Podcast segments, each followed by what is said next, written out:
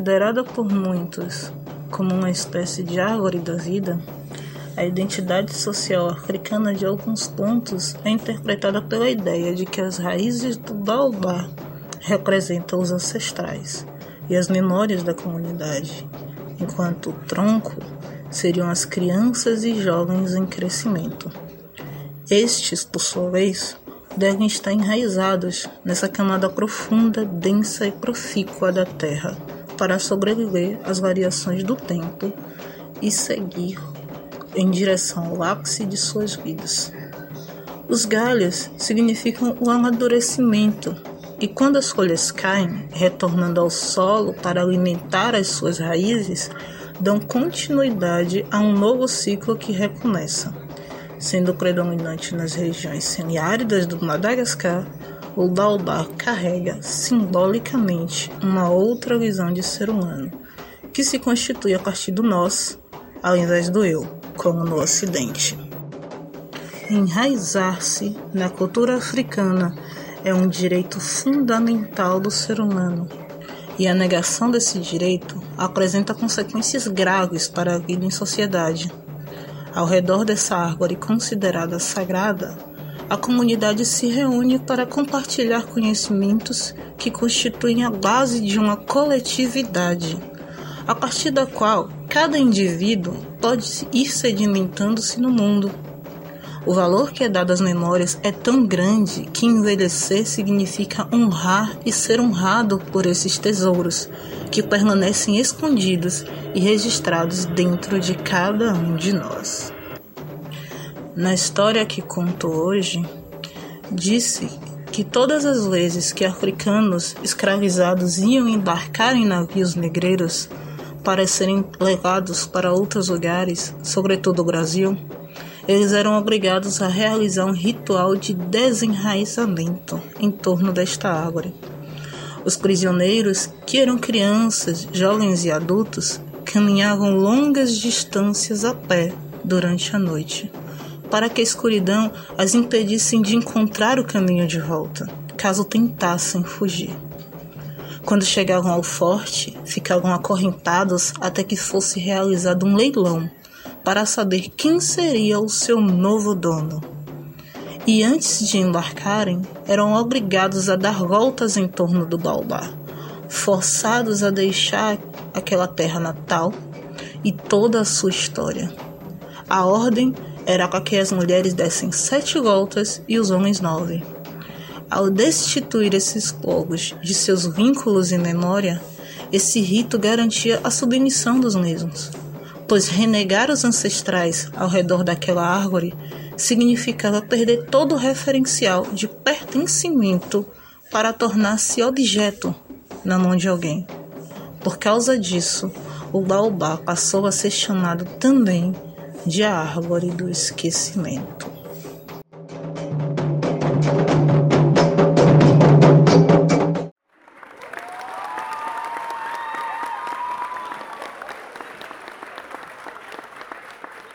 minhas queridas ligeiras. Esse é o terceiro episódio do nosso amado podcast. E hoje, definitivamente, é um episódio mais do que especial. Hoje nós temos a honra de receber a nossa primeira convidada.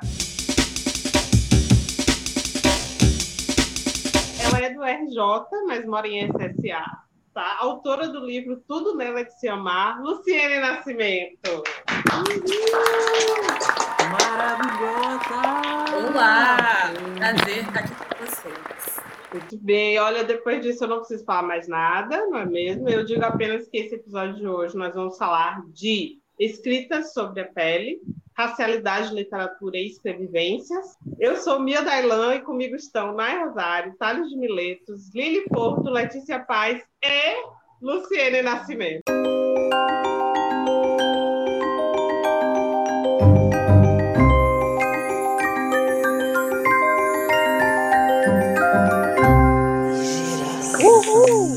Então, Luciene, minha querida, tá? Eu, em nome das Nigeiras, sejam muito bem-vindas. Tá? Essa ninhada aqui ficou tudo enlouquecida quando soube que você havia aceitado o convite. Eu estou sem acreditar até agora, não vou mentir. tá? Mas fique à vontade para falar o que você quiser, a casa é sua, o palco é seu, esse ninho todo aqui é seu também. Eu estou muito feliz de estar aqui com vocês todas. Eu conheço Nigeras, eu é, acompanhei a criação que vocês é, é, movimentaram pelo Instagram, estava curiosa para saber o que era, ouvi atento ao primeiro episódio, então assim já estava me sentindo, é, estava entendendo do que se tratava e quando o Thales fez o convite achei massa. Então, para mim, prazerzão estar aqui com vocês e vou dizer que eu estava refletindo esse tema, né, e pensando assim que Olha, sei lá, gente, porque a gente está num período tão doido para conversar sobre o que a gente se propôs, e eu estou num período tão reflexivo, que eu já aviso quem estiver ouvindo a gente que o azar é nosso, assim, talvez a gente não traga nenhum, nenhuma resposta que, que você venha procurando por esse título, mas talvez a gente possa criar caminhos conversando juntos aqui.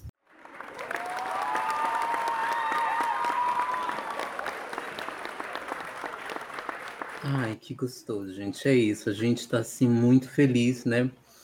Porque por tudo que se cruza por essas temáticas, pela sua corpa, pela sua escrita, pela sua poesia, eu acho que não teria melhor pessoa no mundo para a gente convidar para essa conversa e dialogar e, e, se colocar em movimento e, e, se pegar também em algumas zonas de, de desconforto, mas também de produção, né?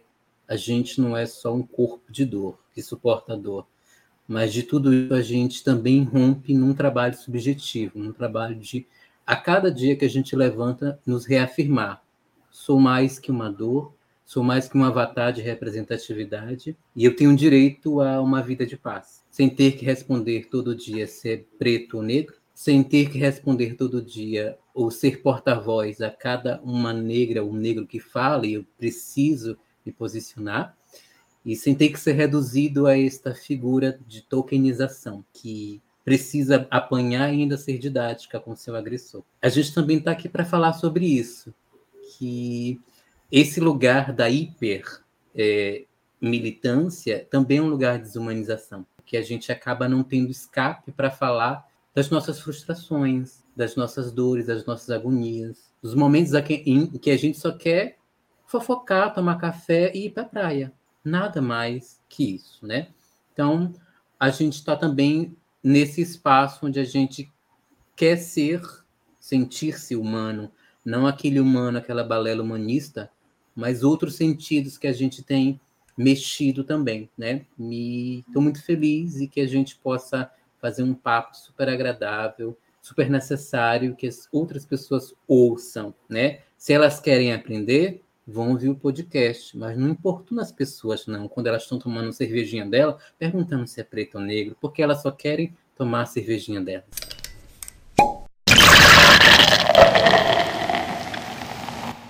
Afinal, o Google tá aí para isso, né? Se usa Google para procurar sobre doença, né, e meter o bedelho na consulta médica, achando que já está formado em medicina só porque assistiu Grey's Anatomy, mas Procura outras coisas também, né? Vai pesquisar antes de abrir a boca. Quem sabe abre os horizontes nisso também, né? Eu aproveito para dar as boas-vindas também. Estou muito feliz. Obrigada, Lu, por ter vindo.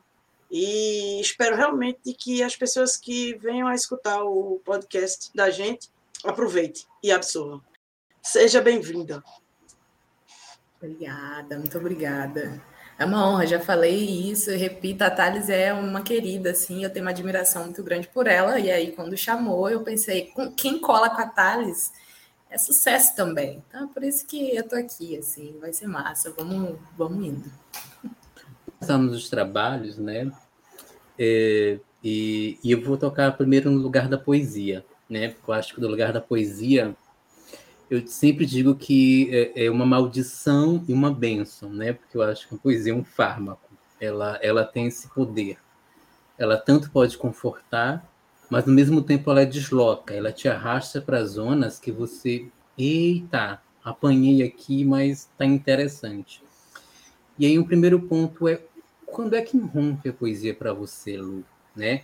Em que momento você chega e fala, porra, eu posso escrever poesia e, e posso construir um caminho em cima disso. Ou simplesmente, porra, eu escrevo poesia. Quando e como isso aparece para você, essa questão da poesia para Lu? Essa, essa questão é muito interessante. É, primeiro, porque eu não me lembro de ter escrito outra coisa. Então, assim, é, quando eu quis colocar para fora alguma coisa que eu estava sentindo, eu me lembro de achar que era uma boa ideia é, algo como escrever lento, né? E aí isso é, fez sentido numa escrita que, que tivesse algum ritmo é, e que também fosse colocada na vertical quando eu estava escrevendo, porque eu não queria fazer ela corrida, né, em todos os sentidos, né? Tanto é, sem cortar quanto é, não queria fazer com pressa. Eu demorei muito para entender que isso era poesia, embora o formato estivesse ali, né? A forma e o conteúdo estivessem ali, é porque as minhas referências de, de pessoas que escrevem poesias eram, obviamente, muito distantes da, daquilo que eu via no espelho.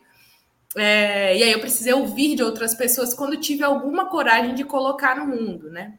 E aí, é, para além desse momento de, de ser informada que eu que eu estava escrevendo era poesia, é, eu consigo perceber que a vontade de escrever vinha de uma necessidade de expor um incômodo que estava sacudindo demais pelo meu corpo, que chegava a sair pelos poros, assim.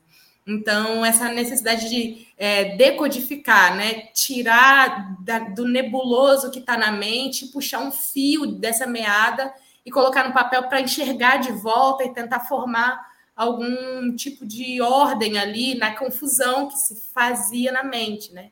Então, eu sempre é, digo que eu escrevo é, a partir dos incômodos e quando não estou incomodada, não sai nada, né? Também tem isso, assim, de que é, eu não consigo ser uma pessoa que escreve o tempo todo, é, porque eu vivo para ter um pouco ter paz. Então, assim, no fundo, é, existe um processo muito complexo que eu sinto que se estou escrevendo demais é porque tá, tá muito perturbado, assim, eu sempre eu queria um pouco, um pouco de sossego, e aí, às vezes, esse sossego vem de uma temporada que eu não sei se eu chamo de paz ou de bloqueio, sabe, assim, mas são sempre incômodos. E os incômodos que balançam o meu corpo, a minha corpa, tem a ver com as, as características que é, comporto, né? Então, é, os incômodos que, que se emaranharam no meu cabelo, é, que se atrapalharam com o meu nariz, que esbarraram na minha boca, que esbarraram na cor do meu corpo, no fato de eu ser uma mulher do interior, uma menina é, negra que estava distante das conversas do centro e que queria é, acesso àquilo, então eu tentava fazer com que a escrita fosse uma ponte, né?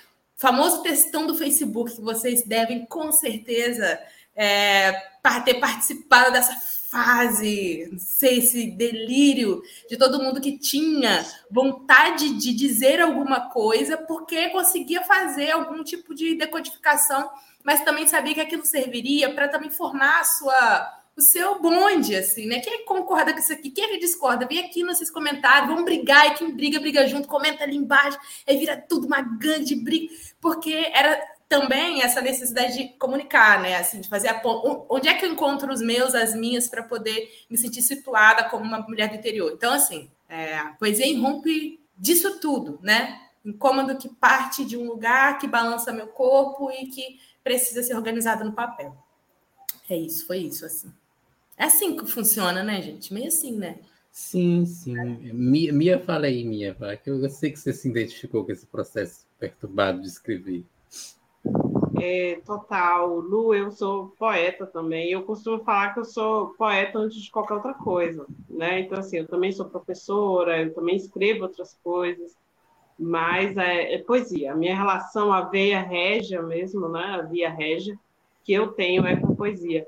Eu também sou do interior, é, e, e, enfim, eu, eu também entendo. É, bom, na, na, época que eu era jovem não tinha internet, né? Então era, eu cresci em biblioteca. Biblioteca só tem classe. Tudo que eu li era classe. E, e isso acabou influenciando muito a, a, a, minha leitura, a minha formação enquanto escritora, principalmente enquanto poeta concordo completamente com você. Eu acho que me identifico muito nesse local da, da escrita enquanto incômodo. É, uma vez eu estava conversando com um amigo meu que é escritor e ele escreve é, bastante. E eu, eu falei assim, cara, como você gosta de escrever? Né? E ele falou assim, não, eu não gosto de escrever, eu gosto de ter escrito. Mas o, o, processo da escrita eu não gosto, é muito sofrido, é muito dolorido para mim. Não pude concordar menos. É muito bom você ter tido um texto ali que você porra, fui eu que fiz, mas o processo de feitura daquele texto, e não só ali daquele momento que eu estou escrevendo, mas o processo em que aquele texto foi se fazendo em você, de forma geral, na maioria das vezes, pelo menos no meu caso, ele é muito doloroso. É, falando isso, e, e, você falou um pouco da sua história e tudo, é, enfim, eu queria saber um pouco das, das suas referências e das suas não referências, sabe? De onde você partiu literariamente? Quem foram, é, quais foram as pessoas aí que é, podem ter te auxiliado ou não nesse caminho aí da escrita? Certo. É, eu nunca fui uma leitora de poesia é, e eu ficava com um pouco de vergonha disso, porque essa pergunta sobre referências, na minha cabeça, eu sentia que eu tinha um vácuo para responder, né? E, e, eventualmente pergunta, ah, e aí, quem você lê e tudo mais.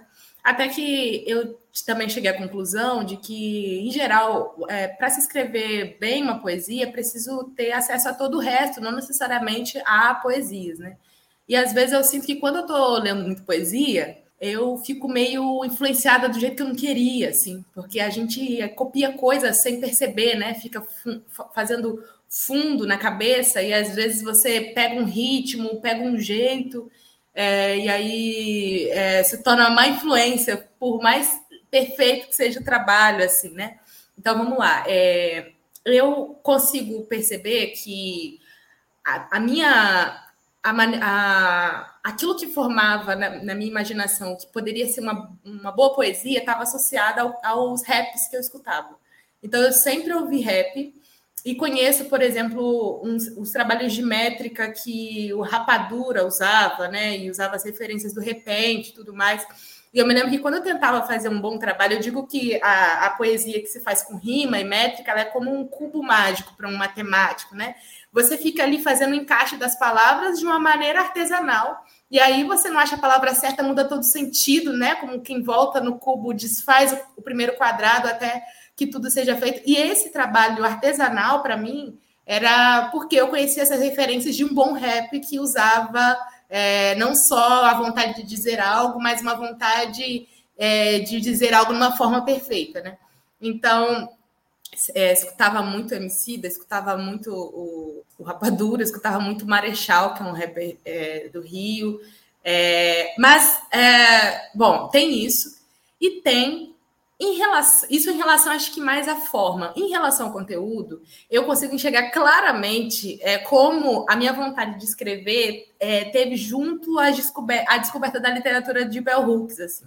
Quando eu li Bell Hooks escrevendo, tem um texto famosíssimo que é o Alisando o Nosso Cabelo, que ela consegue fazer uma, um trabalho assim é, belíssimo para é, captar é, uma outra camada a respeito desse lugar de desse, dessa coisa da estética, né? Que ela vai falar, o alisar o cabelo é uma relação de afeto entre as irmãs, é por isso que é tão complexo falar sobre deixar de fazer algo que tá que, que, mexe com camadas muito profundas. Então não tem essa de ah, chegar na, na irmã e dizer assim, velho, vamos descobrir.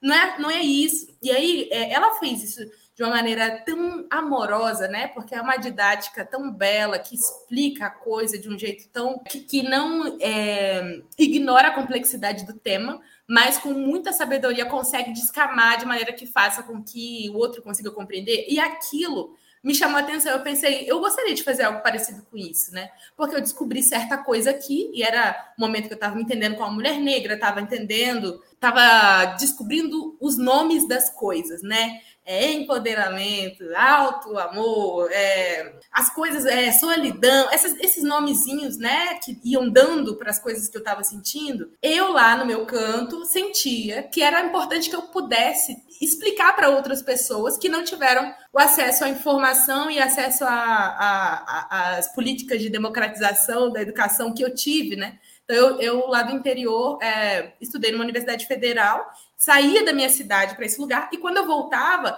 eu estava ali entre outras mulheres pretas, entre outras realidades, eu queria conversar com essas mulheres. Então, é, eu voltava para para o meu lugar lá em Coatis, uma cidadezinha de 14 mil habitantes, né? Sempre falo, é uma cidade é, leiteiro na porta com, de carroça com queijo, a, é, alguém morre, a, avisam no alto-falante. Essa é a realidade que eu vivi meus últimos 28 anos. Eu tenho 28 anos, estou poucos meses fora dessa realidade.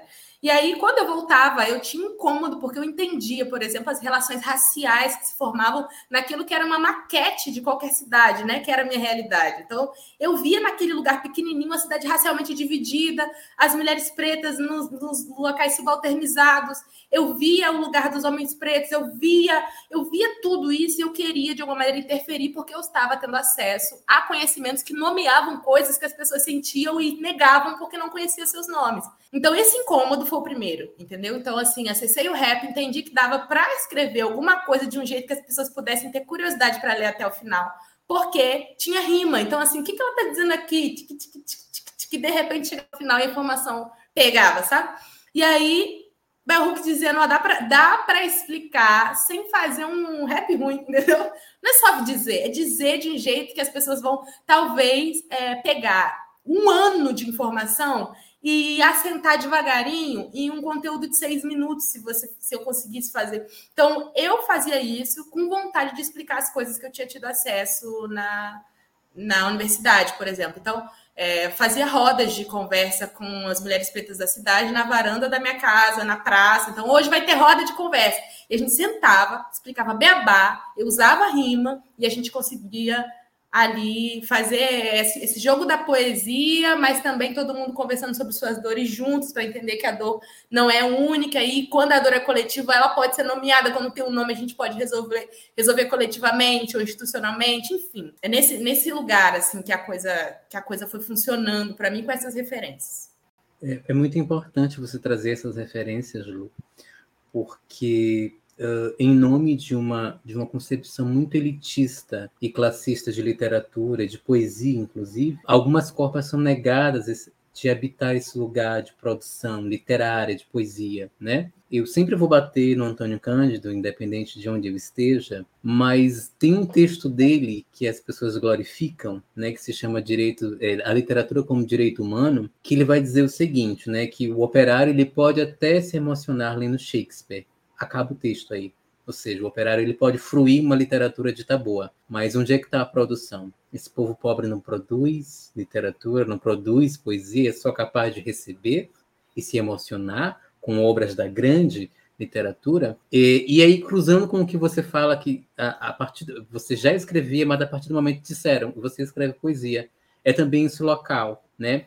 De como, por exemplo, essa ideia vem, vem tão centrada, tão classista, tão distante da gente, retiram da gente o poder de fazer arte, de cultura, e vão subalternizando isso como os subs, a gente faz subcultura, subliteratura tudo mais, que isso acaba uh, despotencializando o que a gente já sabe que é muito potente, o que a gente já sabe que corre ao nosso redor e que é, é grandioso. Quantas e quantas jovens do país produzem slam, produzem raps, Quantas dessas jovens são vetadas por pessoas e vozes canônicas que dizem: não, isso não é poesia, não, isso não é literatura, não, isso não, não, não, não presta, porque a gente é subjetivado nesse lugar de avaliar um código estético burguês como universal e julgar toda a produção em nome disso.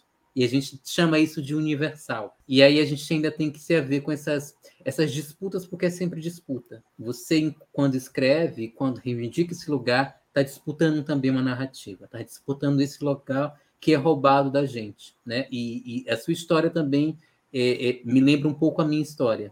Até quando a gente cai em si, porra, você fazer poesia, já escreve, a gente já escreve antes, mas habitar esse lugar de uma pessoa que produz literatura Aí você tem que disputar uma série de coisas e passar a disputar uma série de coisas, e aí você tem que bater o pé na porta e falar: não, não vou aceitar essa balela da universalidade, porque a arte, a cultura e a literatura são grandiosas para se esconder num código estético de classe. E a gente precisa quebrar isso, sobretudo na educação. E eu, como professora de literatura, é uma das minhas grandes bandeiras. É igual aquela história que circula, né? Que tá lá o professor no presídio. Você gosta de poesia? Não, irracionais. Aí pergunta, mas racional é poesia, professor? É. Aí fala, então a gente gosta. É esse movimento. Esse movimento de desnaturar e fazer com que a gente rompa toda a literatura, toda a arte toda a cultura que já pulsam na gente. A gente não precisa de uma chancela, que já acontece, tá no nosso dia a dia. Quando você traz o repente, o rap, é poesia pura, é arte pura, é cultura pura, e são grandes referências. São referências que movem e talvez colocam a produção artística num outro lugar, que a academia quer tacanha, porque é medíocre até certo ponto, ainda não sabe nem ler. Por isso que ela julga sub, porque ela não sabe ler. Ela só sabe ler o verso alexandrino, o poema de Camões, mas é pouco. É pouco para o tanto de coisa que está aí acontecendo, né? E aí eu queria chamar a Nai também para essa conversa, que eu soube que ela tem algumas questões do Enem, para mentira, tem questão do Enem. É, é uma, algumas questões para o Lucine. Nai, venha, nega, venha. Oi, amada.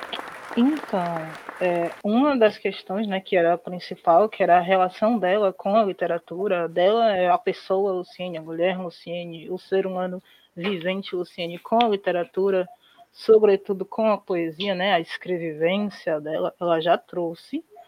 E enquanto ela falava essa questão, eu me lembrei de um vídeo, de um, um traço, um pedaço da fala dela na Bienal do Livro, na Bienal do Rio, que era na hora que ela estava falando que as pessoas dizem que não escrevem poesias e que não escrevem, mas que no final do caderno tem sempre aquele trecho, aquela frase lá que sai de dentro dela, mas que ela acha que é uma bobagem e que na verdade não é. É muito além disso, que aquilo ali é, é, é uma poesia por deve ser valorizado.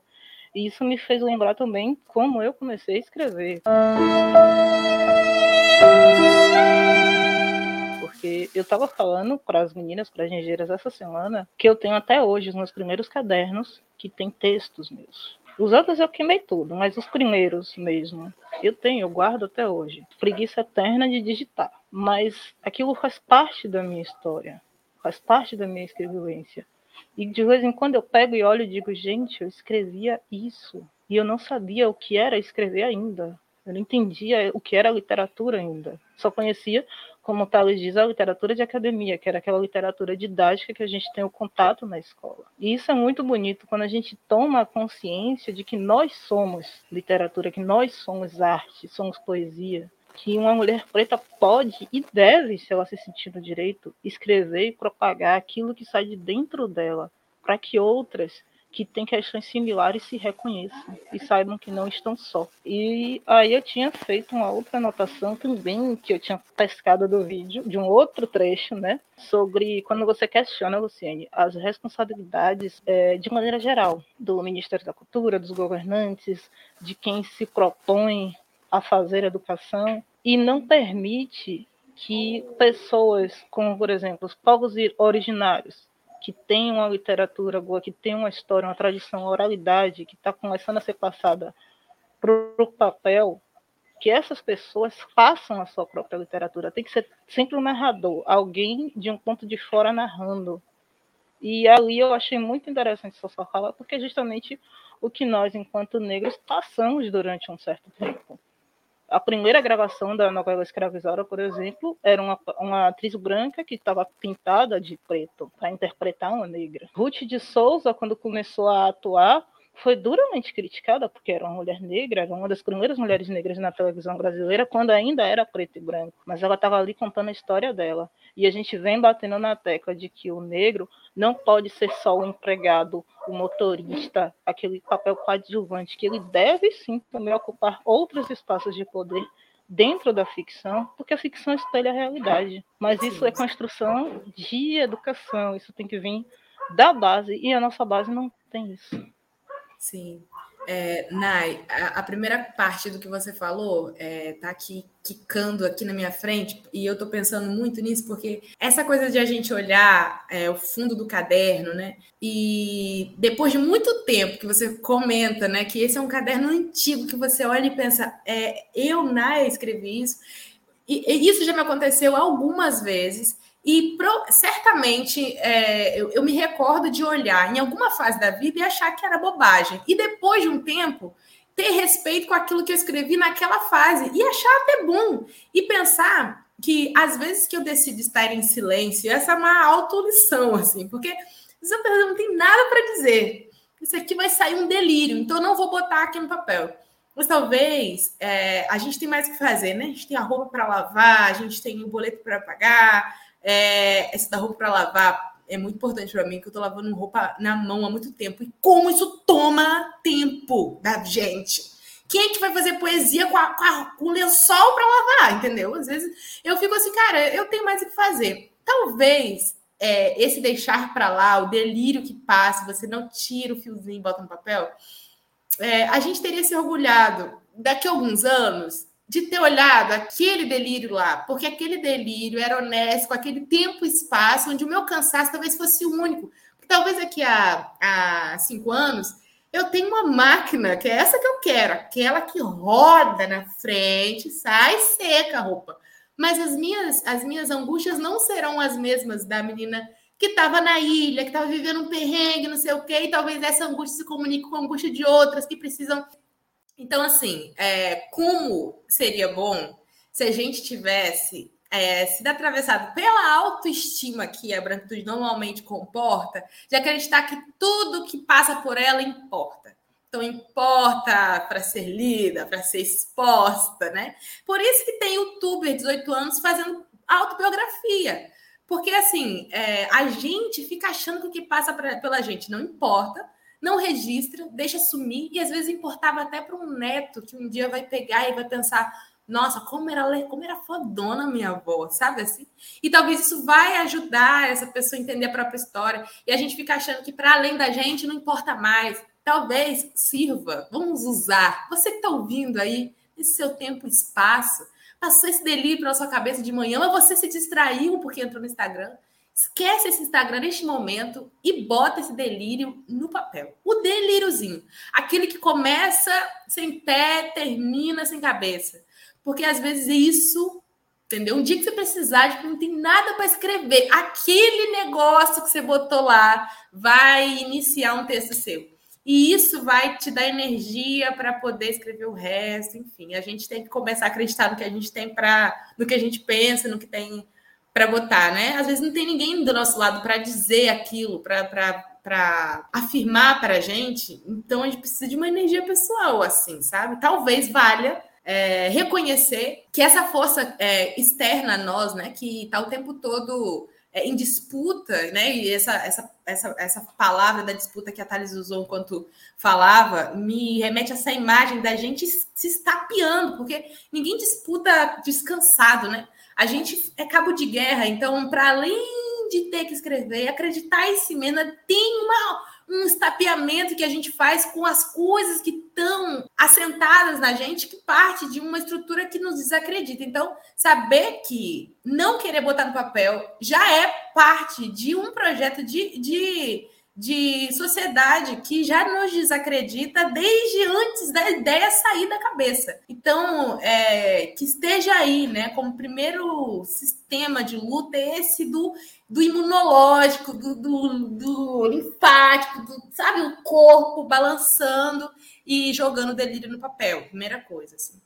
E aí, a outra coisa que Nai fala é sobre as responsabilidades, né? Que, depois que eu falei aquilo, que, ó, queria comentar, estava na Bienal, né? Estava lá na Bienal Internacional do Livro do Rio, sentada diante de uma galera, uma câmera boa me filmando. E aí eu esqueci tudo que eu queria falar, eu lembrei outras coisas, e, e aí foi saindo. Mas até que nisso, assim, é, saíram coisas que importavam. Essa eu pensei muito é, sobre como eu colocava, né? Inclusive no Instagram depois, porque receei parecer que eu estava dizendo que a responsabilidade completa, né, é nossa. Quer dizer, não se lê indígenas porque eu não leio indígena. Isso seria ignorar toda uma estrutura que não edita, né, que não acredita e, enfim, mas eu espero e eu fico feliz que nós tenha captado né, o sentido da coisa, que é, é dizer assim, é de modo geral, a responsa é, é coletiva mesmo. E a gente precisa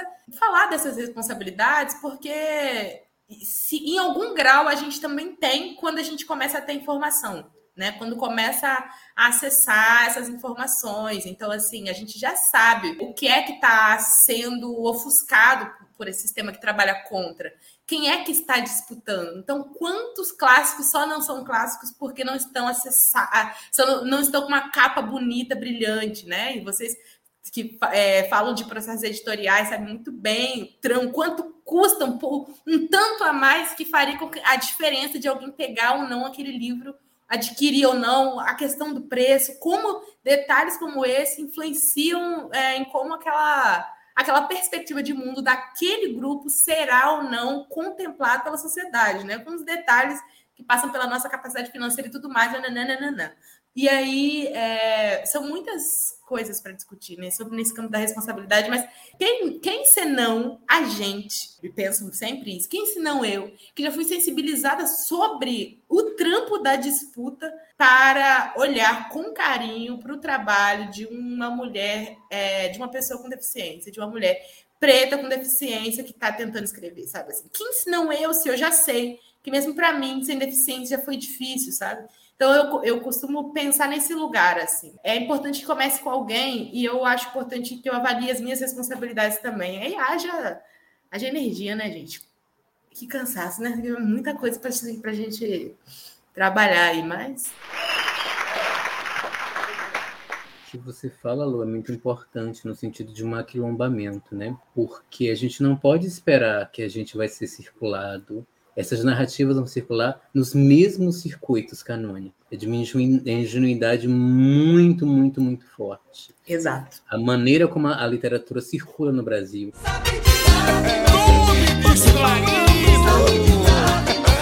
O que é considerado leitura nacional, eixo sudeste-sul, né, e as outras regiões é, é a literatura regional, uh, as vozes, né, e pega o estudo lá da Regina Del Castanhe, qual é o protagonismo das narrativas, né? É, é, é branco, é masculino. Essa questão de, de você colocar a, a, rotina sua enquanto autora, tá aí a branquitude o tempo todo. Você pega os clássicos lá, são quarentões de meia idade falando dos problemas dele de burguês é. escritor.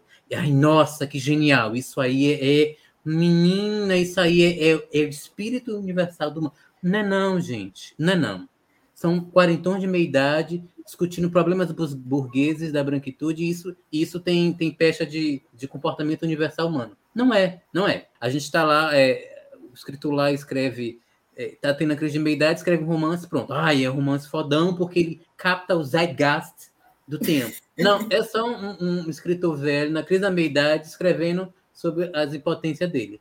Mas só basta ele fazer isso para ser best-seller, entende? Como, é, como funciona essa maquinaria de privilégio, não precisa escrever coisas assim, oh, meu Deus. Entende como também isso age lá na, na polêmica da Maria Coralina de Jesus, na, na, escrita, em como a, a Conceição Evarista é recriminada por trazer oralidade, mas se é Guimarães Rosa, ele é genial porque torce a linguagem. Se é James Joyce, é porque ele cria uma linguagem. O escritor branco, ele cria, ele se apropria, ele subverte genialmente. A escritora preta, porque ela não sabe escrever. São essas coisinhas que vão assim é, autenticando o tempo todo, porque esse sistema se auto-autentica. Eles são muito articulados e não é no bom sentido. Porque é o narcisismo branco o tempo todo chancelando a eles mesmos. E se a gente não se lê, não se cita, não se circula, não cria vias alternativas de nos ler, de nos propagar, a gente não tem como lutar contra isso. A gente tem que apostar na saída, na autoria independente, no que circula, nesse trabalho de boca a boca, porque é isso que vai criar outras rotas de circulação, de produção também, entende? De potencializar outras, ou, outras vontades de habitar esse local de autoria. Se você pensar no lugar da autoria, ainda é um lugar classista. Quem é que no Brasil pode ser autor, autora, autor? Qual é o imaginário nacional de ocupar? Não é você lavando lençol e escrevendo. As pessoas glama, glam, glamorizam o, o, escritor burguês que não trabalha, tem herança, e aí o job dele é ser escritor lá na letra, na máquina de escrever, que ele passa depois para a secretária digitar e tomando um chazinho, né? Ou se não do Proust lá tomando as Carolinas no jardim falando das memórias. Isso não é a gente, não é nosso imaginário, a gente tem que implodir isso para dizer, a gente também é escritora, lavando nosso lençol, varrendo a nossa casa, esse também é a nossa rotina, e isso faz com que a gente também escreva da forma como a gente escreve. Então, acho que é desgastante. E é no aquilombamento que eu acredito que esse trabalho pode ser compartilhado. Não menos doloroso, mas nesse espaço a gente pode fazer uh, coisas que também priorizem a nossa autoproteção. Porque nós não somos corpos inesgotáveis. E eu tenho, eu tenho tido medo de como esse, essa ideia de resistência tem sido elaborado. Eu tenho tido muito medo de como essa ideia de resistência tem nos capturado em um espaço que não é muito legal, não. Entendeu? Não sei você, com certeza você já teve eh, esses convites de cota, né? Porque eu já tive esse número. Chove, por exemplo, no meio da, da, da visibilidade trans. Ah, Maria, menina, chove, viu? Chove, mas assim, a qué ninguém viu. Mas convite tem muito. Convite de ensinar. Aí os convites são uma grande oportunidade para você. É. Para mim, você também é. não é para mim? Aí eu queria que você falasse um pouco sobre, sobre essa experiência de tokenização, que eu já estou de saco cheio um pouco disso. E só dura esse mês, né? Só dura nesse período, porque depois você é esquecido. Depois a pessoa é esquecida, depois o assunto é esquecido, mas foi naquele mês. Naquele mês chove, convite sem dinheiro. Na hora de dar continuidade no processo, cadê? Mas vamos chamar de novo a pessoa? Não, não, não, vamos chamar o próximo é, é só o holofote onde é que está. É. É, acho que esse papo pode ser útil, inclusive, porque eu queria ter ouvido alguém é, quando eu comecei a ser convidada para eu para que o, o, lugar tenha a honra de ter a mim falando de graça, pagando passagem para chegar lá, comendo o meu próprio maçã da minha bolsa e voltando para casa, as pessoas dizendo uau, nananã, e eu ficar com a glória e com a dívida, né? Então, assim, é, o que é que o que, que eu acho que eu queria ter escutado antes, né? É, quando eu comecei a ser escutada, ouvida, né? Nós queremos sua palestra. Eu estava vivendo um, uma coisa que eu jamais imaginei. Primeiro que a gente parte de um lugar de silenciamento para um outro lugar que é nós queremos ouvir sua voz, senta aqui nesse palco. Então, a gente não começa achando que merece ganhar dinheiro por isso. A gente nem sabe se vai fazer, se vai saber fazer direito, a gente está nervosa para fazer. A gente tem fotos bonitas para colocar no Instagram e a gente lida com essa glória como mesmo se fosse, e, e eu fiz isso por anos. E eu eduquei muito mal a comunidade ao meu redor, dessas cidades pequenas, que passaram a me chamar como parte das políticas públicas gratuitas deles e parte de, de, de, calendários escolares, assim. Então, eu aprendi a falar porque eu falei muito de graça nas escolas públicas da região por quase quatro anos antes de vir, antes de entender que eu estava sendo usada. Pá, de repente, essa informação. Você descobre de vez em quando que tem gente que cobra. Aí você fala: olha, você cobra? Como que eu vou dar preço Número dois, precificar a si mesma, a própria voz. Se você não sabia nem que tinha valor, e agora que valor você vai botar? Aí você bota 100 reais, né? Você diz 100 reais na escola particular, eles vão estão achando que estão dando muito e você está achando que está ganhando muito. E é uma patifaria só. Então, assim, a gente olha quantas camadas existem, né? Até que de repente você começa a procurar, por isso que é tão importante esse aquilombar, alguém que fez antes e fala assim: Luciene, né? acorda para vida. Isso cobre teu Uber? E aí você pensa, opa, mas, mas coitados deles, porque é, a gente está falando sobre discussão de temas que são úteis para nossa sobrevivência, para a dignidade do povo do qual a gente faz parte. Então, é, esse papel de salvador versus trabalhador, né, que a gente começa a precisar comportar dentro da gente, né? E, e, isso foi um conjunto de coisas que me abalou muito, até que eu tive coragem de colocar um valor que fosse razoável e contratar alguém para dizer os nãos que eu já não tinha mais coragem de dizer. Porque isso é muito difícil. As pessoas se priorizam e acham uma afronta que você não queira fazer o seu trabalho, um trabalho que te consagrou como falante sobre a questão racial. Nessa não é a tua militância, por que, que você não quer fazer aqui? As pessoas acham que seus eventos são os mais importantes, é, que as suas instituições são as mais importantes. E olha, o grande essa frase, caramba, mas não custa nada. Tem nada mais que eu mais odeio que essa frase. A audácia da pessoa que avalia quanto lhe custa. Porque às vezes esse suor que te cai da axila durante 10 minutos que você fala te custa o omo que você vai lavar. E isso é uma avaliação só cabe a você que vai fazer.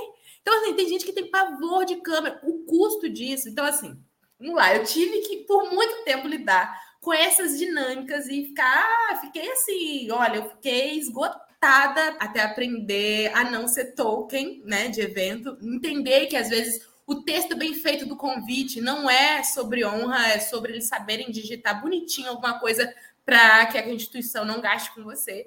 E que também existe muita inocência. Tem gente que faz, é sonseiro também, assim, é, é sonso, mas tem gente que não sabe. Então você dá uma explicada, olha só, isso que você está me pedindo é trabalho, e eu faço esse trabalho cobrando esse valor. Isso dá muito trabalho para a gente também, né? Porque é uma. Ó, só de digitar isso também me dá trabalho. Que às vezes em novembro eu gasto tempo explicando para as pessoas. Mas, enfim, eu tô aqui, ó, lidando com essa questão desse jeito, porque eu acho que tem muita gente que ainda faz. Acho que existem contextos que demandam isso, cada um está numa realidade. Então, tem realidades. Porque hoje eu, eu, trabalho da seguinte forma: não está bombando convite pago, não, não é assim, não, assim. Mas eu tive que botar o preço, seja lá o que for. Se, se isso determinasse que eu não fosse mais receber, não era um problema meu, né? É um problema da sociedade que não está não tá fazendo certo. Não é, não é um problema, não é eu que tenho que mudar isso. Hoje eu, eu funciono ainda fazendo muitas coisas que não recebo por isso, mas essas coisas precisam fazer sentido para mim, né? Desse lugar do quanto me custa, mas quanto vale, quanto vale aquela experiência para mim. Então é, é, totalmente diferente assim. Então eu vou onde eu quero, não é mais onde eu acho que eu vou salvar o mundo, porque se dois mudarem a opinião é, dos 40 que estejam lá, acabou isso, acabou isso achar que eu vou enxugar esse gelo que é o problema do racismo no Brasil, entendeu? Então, assim, eu parei de me arvorar dessa responsa coletiva, dessa responsa geral. Isso me tira um peso muito grande, um peso que eu coloquei durante muito tempo. É, entender sistemas, entender estruturas, entender que a gente é uma coisa que só não, não consegue mover sozinho, senão, no fim do dia, as costas, a energia está drenada, você vai triste e isso te estoura durante algum, depois de alguns anos, você não está aguentando mais falar. Se a gente não tiver saúde, a gente não consegue se movimentar para as coisas que a gente acredita, né? E a gente só é, aprende isso, às vezes, a duras penas, ou quando você escuta o podcast certo. Porque aí você já pega a dica, entendeu? E começa a entender, poxa, por que eu não estou dando preço para isso aqui? O problema pode ser é, do outro que está te explorando e tá na hora de você começar a pensar por que é que as pessoas estão te chamando desse jeito, o quanto te custa, sim, em relação a não só dinheiro, mas a energia que você coloca, e os nãos que é, um sim ao outro, às vezes, é um não para você.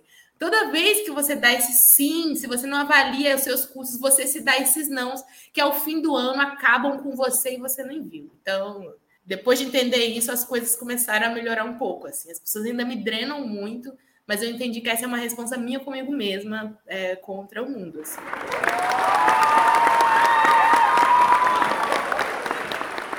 É o sentido de, de você não cair nessa, na, na cilada do hipermilitante. Você não é só um militante. Perfeito, né? exato. É. Você é um, é um ser humano que caga, que mija, que quer ir na praia, que faz resenha, e que também vai abraçar as, as, pautas raciais, mas não é todo tempo, não é em todos os espaços, porque nem todos os espaços são lugares de escuta. É outra coisa aí que eu aprendi também, lendo seu relato, aprendi assim, a bater na cabeça, assim, ó. Cansei, eu cansei de testemunhar eventos acadêmicos, que tem lá, né? Aí anuncia, né? A forma de anunciar já anuncia muita coisa professor doutor PhD em Sorbonne, fulano ciclaninho da Universal do Reino de Deus. Professora doutora fulana da Paris número 4 e militante fulana. E fulana é doutora também, né? A mais o lugar dela naquela mesa é o lugar da militante que só sabe falar das suas vivências, entendeu? Aí a pessoa tem lá, né? Mas ela só tá lá por causa da vivência, da, do, da cotinha da militância, né? Esse lugar nunca foi sob escuta. Na verdade, às vezes esses locais são para são construídos para aplacar a culpa da branquitude, a culpa burguesa. É esse espaço onde eles vão aplaudir e vão dizer para eles mesmos: "Ai, eu não sou racista, sou uma pessoa muito boa. Eu dei espaço para ela. Ai, como eu sou boa." Não é para aplaudir Luciene, é para aplaudir a, a, a benevolência da branquitude que deu voz, e, e eu tenho horror a essa expressão. Deu Gente, quem estiver ouvindo, por favor, mete o seu deu voz e deu espaço lá no final do reto para ele nunca mais sair. Gente, ninguém dá voz e dá espaço para ninguém, não. Sabe por que a gente acredita nisso? Porque a branquitude se subjetiva no lugar do poder. Ele acha que o espaço e a voz é dele, por isso que ele dá. Isso está implícito o tempo todo, gente. Nas curadorias da branquitude, aí chama o artista negro, dando espaço, subpaga ele. Mas onde estão os negros nas frentes das curadorias? Selecionando nos RHs, cadê os travestis nesses espaços? Porque senão a gente só vai ficar. Não sai dessa narrativa de intencionalidade bondosa e de benevolência da branquitude. E são espaços que vão enjaulando a gente e fica muito difícil realmente dizer não. Não quero, não é escuta. Você não está fazendo benevolência nenhuma porque você tem que se implicar no jogo da racialidade. Você não é bonzinho porque está falando de racismo, não. Você está tomando seu quinhão, branquinho. Se coloque no diagrama da racialidade. Chega de passar uma identidade invisível. Você não é identidade invisível, não. Nesse jogo da racialidade, todo mundo é marcado. E cadê você se marcando? É por isso que eu tenho, assim, resistência muito a quem eu chamo de aliado, porque eu passo todos esses fios. Você quer ser aliado ou quer biscoito? Ou quer ser cool? Porque você tá lá botando Black Lives Matter, mas na, você tá reproduzindo racismo à torta e direito, chamando empregada como se fosse da família. Não, não é assim que você é aliado, não. Aí você e, tem que. É. Eu me lembro de. E tem mais uma questão, assim, né? Nas situações em que eu preciso trazer a poesia para a mesa, né? É, como alguns textos, e a gente estava falando é, há pouco, né? Como a escrita ela, ela é dolorosa e como colocar essas dores diante das pessoas não, não é uma. É, é eu tinha um problema, eu, durante muito tempo não aceitava quando me chamavam só para ir recitar a poesia. Porque eu não sou cantora. Eu falava assim, eu não sou a cantora sertaneja que eu vou vestir aqui a minha essa informação, botar um violão na frente, fazer, e vocês vão aplaudir e dizer que lindo, agora vamos começar a falar porque é, aquilo, é, e, e, tem texto que eu não consigo falar sem me destruir inteira, você chorando. Tem uma situação assim que eu, eu me lembro que eu, eu queria que alguém viesse. Eu queria um super-herói, uma super-heroína, alguma entidade descesse, me levasse no colo, porque eu parei no meio da poesia, comecei a chorar, de soluçar. Eu não gosto nem de lembrar daquele dia, assim. Porque eu não conseguia parar, tava aberto, parecia que eu tava, tava assim sangrando. E eu me perguntava por que, que eu me coloquei nessa situação. Isso aqui não é, isso aqui não é lúdico, entendeu? Então não dá para eu aceitar quem me desrespeita se eu vou abrir o meu peito. E, e depois, porque para muitas dessas é, pessoas cujos títulos os antecede, que sentam lá, eles não fazem o que a gente faz, que é se preparar, se organizar, dar o espaço, ficar nervoso, chegar e ficar respeitoso com o tempo da fala do outro. Que eu, cara, como que tem gente que senta e fala, fala, fala, fala. Tô aqui falando muito, mas não é esse caso que você. Mas fala, fala, fala, fala, fala, fala, e aí não tá nem aí, porque ela tá colocando para fora. É o seu ego, ele quer mesmo, é cosquinha do, dos reflexos ali, ele tá se vendo, ele tá é o momento da, da, daquela pessoa. E como eu me sinto desrespeitada nessa situação, quando eu vejo que a pessoa se prioriza completamente, porque está ali no momento de, de afago do próprio ego. E, e, é isso, assim, essas pessoas têm orçamento. Eu podia estar sendo paga para fazer aquela, para participar daquele circo, se for o caso, né? Pelo menos eu volto e tomo meu cappuccino, sabe? Assim? E não é isso, assim, às vezes é só uma patifaria e com essa situação de tokenização e tudo mais. Então, Cara, como a gente precisa ter assim olhos de lince para ficar observando onde é que mete a cara e onde sai, porque não é o outro que vai fazer isso pela gente, assim, a gente que tem que dar uma olhada. Eu ve, procuro saber quem é a plateia, né? Se eu for falar só para pessoas brancas, eu já me sinto completamente desanimada. Eu não quero estar ali, né? O que, que, que, essas pessoas querem de mim, sabe? É cimento no umbigo, entendeu? O que, que essas pessoas querem de mim? Eu observo tudo isso, assim, pra, antes de aceitar o lugar que estão tentando me colocar na frente para para eu recitar essa poesia que me deu tanto escrever. Tanto a Thales quanto a Luciane, elas trouxeram a questão do saber dizer não, saber a hora de dizer não. E eu trago uma outra questão que complementa. O não que a pessoa, artista ou artista der, não deve doer nele. Ele não deve se sentir humilhado é, ultrajado, consternado, triste por estar dando aquele não. Óbvio que em algumas situações pode ser que a pessoa fique chateada, talvez por conhecer, entre muitas aspas, a pessoa a quem ela vai dizer aquele não. Mas aquele não ali é a dignidade dela. Ela está se respeitando quando ela impõe aquele não. Ela está respeitando o direito dela de existir. Ela está respeitando o direito dela de expressar a arte dela e valorizando, porque um não também é se dar ao valor. Eu sei que vai doer, porque eu também já estive nesse lugar de ter que dizer um não. Vai doer no primeiro momento, vai doer no segundo momento, vai doer no terceiro momento, mas a partir de quando a pessoa, você que estiver ouvindo isso, colocar na sua cabeça que em primeiro lugar tem que estar você e não a vontade do outro, esse não vai deixar de doer.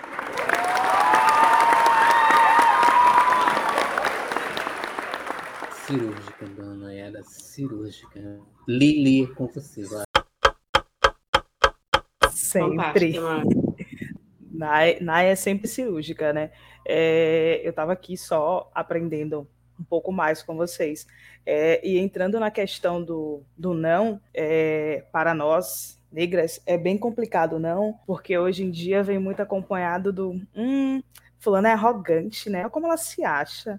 É, eu estou tentando ajudá-la, eu estou tentando, como o Thales colocou há pouco, dar voz a ela né, emprestar um pouco da, do meu espaço para que ela possa falar, para que ela tenha essa voz que eu tenho, porque eu, branco, branca, sou maravilhosa e todo mundo me escuta. Então, essa negra, esse negro, né, é, não quer ter voz perto de mim. Que arrogante, que metido, que coisa feia. Já viu e vários outros ditados que a gente é, ouviu, né? E ouve ainda hoje em dia. E eu também sou, sou do interior, né? Sou de uma cidade do interior e eu cresci ouvindo muita coisa, apesar de, de ter pais negros, muita coisa do, no sentido de que a mulher ela não tem muita escolha, né? Então ela precisa ter permissão para falar certas coisas, ter permissão para pedir certas coisas, ter permissão para se colocar enquanto mulher. Então, tudo fica muito complicado para certas situações dentro do interior. Eu trabalhei um certo tempo na escola e eu lembro de, de ter conhecido algumas professoras que tentavam mudar essa visão, né? De que nós mulheres precisamos falar mais. E como a Luciene falou mais cedo, no sentido de é, você começa a escrever, pode, em algum momento, pode não fazer sentido, pode começar sem sentido, terminar sem sentido, mas escreva, é o que você pensa, é o que está em você, então é, passe para frente. E sobre não pagar pelos nossos serviços diante, principalmente das nossas falas, né, já que é um empréstimo de lugar para quem faz todo, toda essa revolução, digamos assim, dentro do, do, nosso universo negro, né? Essa voz que a gente precisa ouvir e que a gente começou a ouvir tem muito pouco tempo, porque a gente precisava da licença do branco para falar. Então, quando nos é permitido, a gente vai. Como a Luciene falou há pouco, de que ela foi para muitos lugares por cerca de quase quatro anos, sem que ninguém perguntasse. É, você precisa que a gente pague um motorista para ir te buscar? Você precisa que a gente pague a sua passagem. Não, vem cá. É, a gente está fazendo uma semana cultural, uma semana negra, e nós queríamos ouvir você. Então a gente se empolga, né? Olha, as pessoas querem me ouvir. Só que hoje em dia a gente sabe onde é o nosso lugar. A gente já, já chegou em lugares em, em, em que nunca né, é, almejavam que nós estaríamos. Então, nós sabemos os nossos direitos, claro, e sabemos também as nossas, as os nossos deveres. As nossas responsabilidades, elas são bem grandes e a gente conhece desde pequenininho todo mundo. E falar, quanto mais a gente fala, mais a gente consegue ajudar o coleguinha. Mas é melhor ainda quando esse coleguinha faz assim: eu quero que você participe, mas não porque eu vou te dar voz, e sim porque as pessoas precisam te ouvir. Quanto você cobra para dar uma palestra? Esse tipo de convite é mais bonito, né? Não fica no é que a instituição não sei o quê, tem o prazer, honra, nananana, e daí a gente faz, olha que convite lindo, mas não, eu não vou. Então a gente precisa realmente saber até onde nós podemos ir e onde nós devemos ir, ou então a gente vai continuar na mesmice, a gente não vai conseguir avançar, A gente vai sempre ser convidado a ter voz, porque a gente não fala, a gente não sabe falar. Sozinho, não, não dá para esse negro falar só. Então a gente precisa realmente ocupar esses espaços, a gente precisa é, ter essa comunidade, a gente precisa agregar dessa forma. E a Luciene fala muito bem, traz muito bem isso. Thales também, quando cita é, o que ela fala para os alunos dela. E é muito complicado a gente mudar essa, essas mentes. Né? E a gente não quer mudar essas mentes, a gente só quer que as pessoas entendam que nós também sabemos falar e nós precisamos falar. Rapaz, essa fala de Lili é, Tá vendo como é a questão do, do, laço sanguíneo, meu povo? É isso, uma complementa a outra. Porque quando ela iniciou a falar, eu me lembrei de uma coisa. Quando ela traz a questão do o espaço que nos é permitido, né? É como se a gente remontasse a história da água e do, do esquecimento. A gente tem que ter alguém nos conduzindo para saber onde é que a gente vai com as nossas memórias, até onde as nossas memórias podem ir, até onde a nossa fala, a nossa cor, a nossa pele, a nossa vida pode ir. E não é assim. Hoje nós temos consciência de que aquela árvore do esquecimento não esquecia nada, não fazia com que esquecessem nada. Se fosse assim, os negros não tinham trazido para o Brasil a cultura rica e maravilhosa que eles trouxeram. E que os brancos, obviamente, demonizaram, tentaram acabar de inúmeras formas. E isso me, me traz outra lembrança de, de infância. Eu sou de família de interior, mas eu nasci em Salvador o que é um erro, né? Eu queria ter nascido do interior, como todo mundo. Mas eu cresci numa roça de candomblé. Então eu cresci ao redor de memórias, de histórias, de mulheres negras empoderadas. Saíam para lavar roupa de ganho? Sim botavam seus tabuleiros na cabeça e iam vender? Sim, mas elas iam com a cabeça erguida. Todas as vezes que, até os meus 12 anos, eu tive essa oportunidade né, de conviver com muitas das minhas tias de Santos e Bones, as mais velhas do terreiro, e existe uma coisa que todas elas sempre disseram: nunca deixe ninguém que não for da sua cor mandar em você.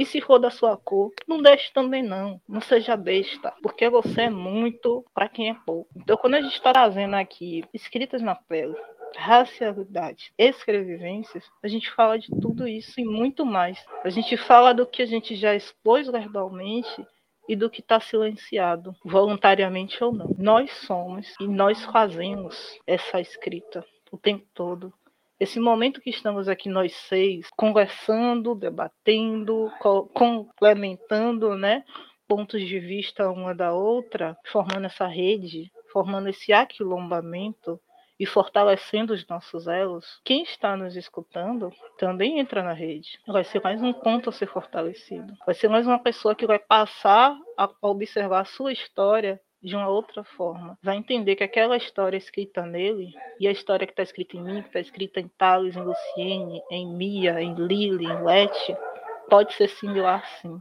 Nós somos fortes se estivermos juntas. E temos que ter essa consciência. Temos as nossas micro-revoluções e micro-brigas diárias? Temos. Mas se a gente encontrar um coleguinha disposto a encarar com a gente, bora! Bota o barco para frente também. A luta é árdua, mas quando ela é dividida, torna menos pesada. E é isso que a gente está fazendo agora. Tanto para nós mesmos, quanto para quem nos ouve. Está diminuindo o peso.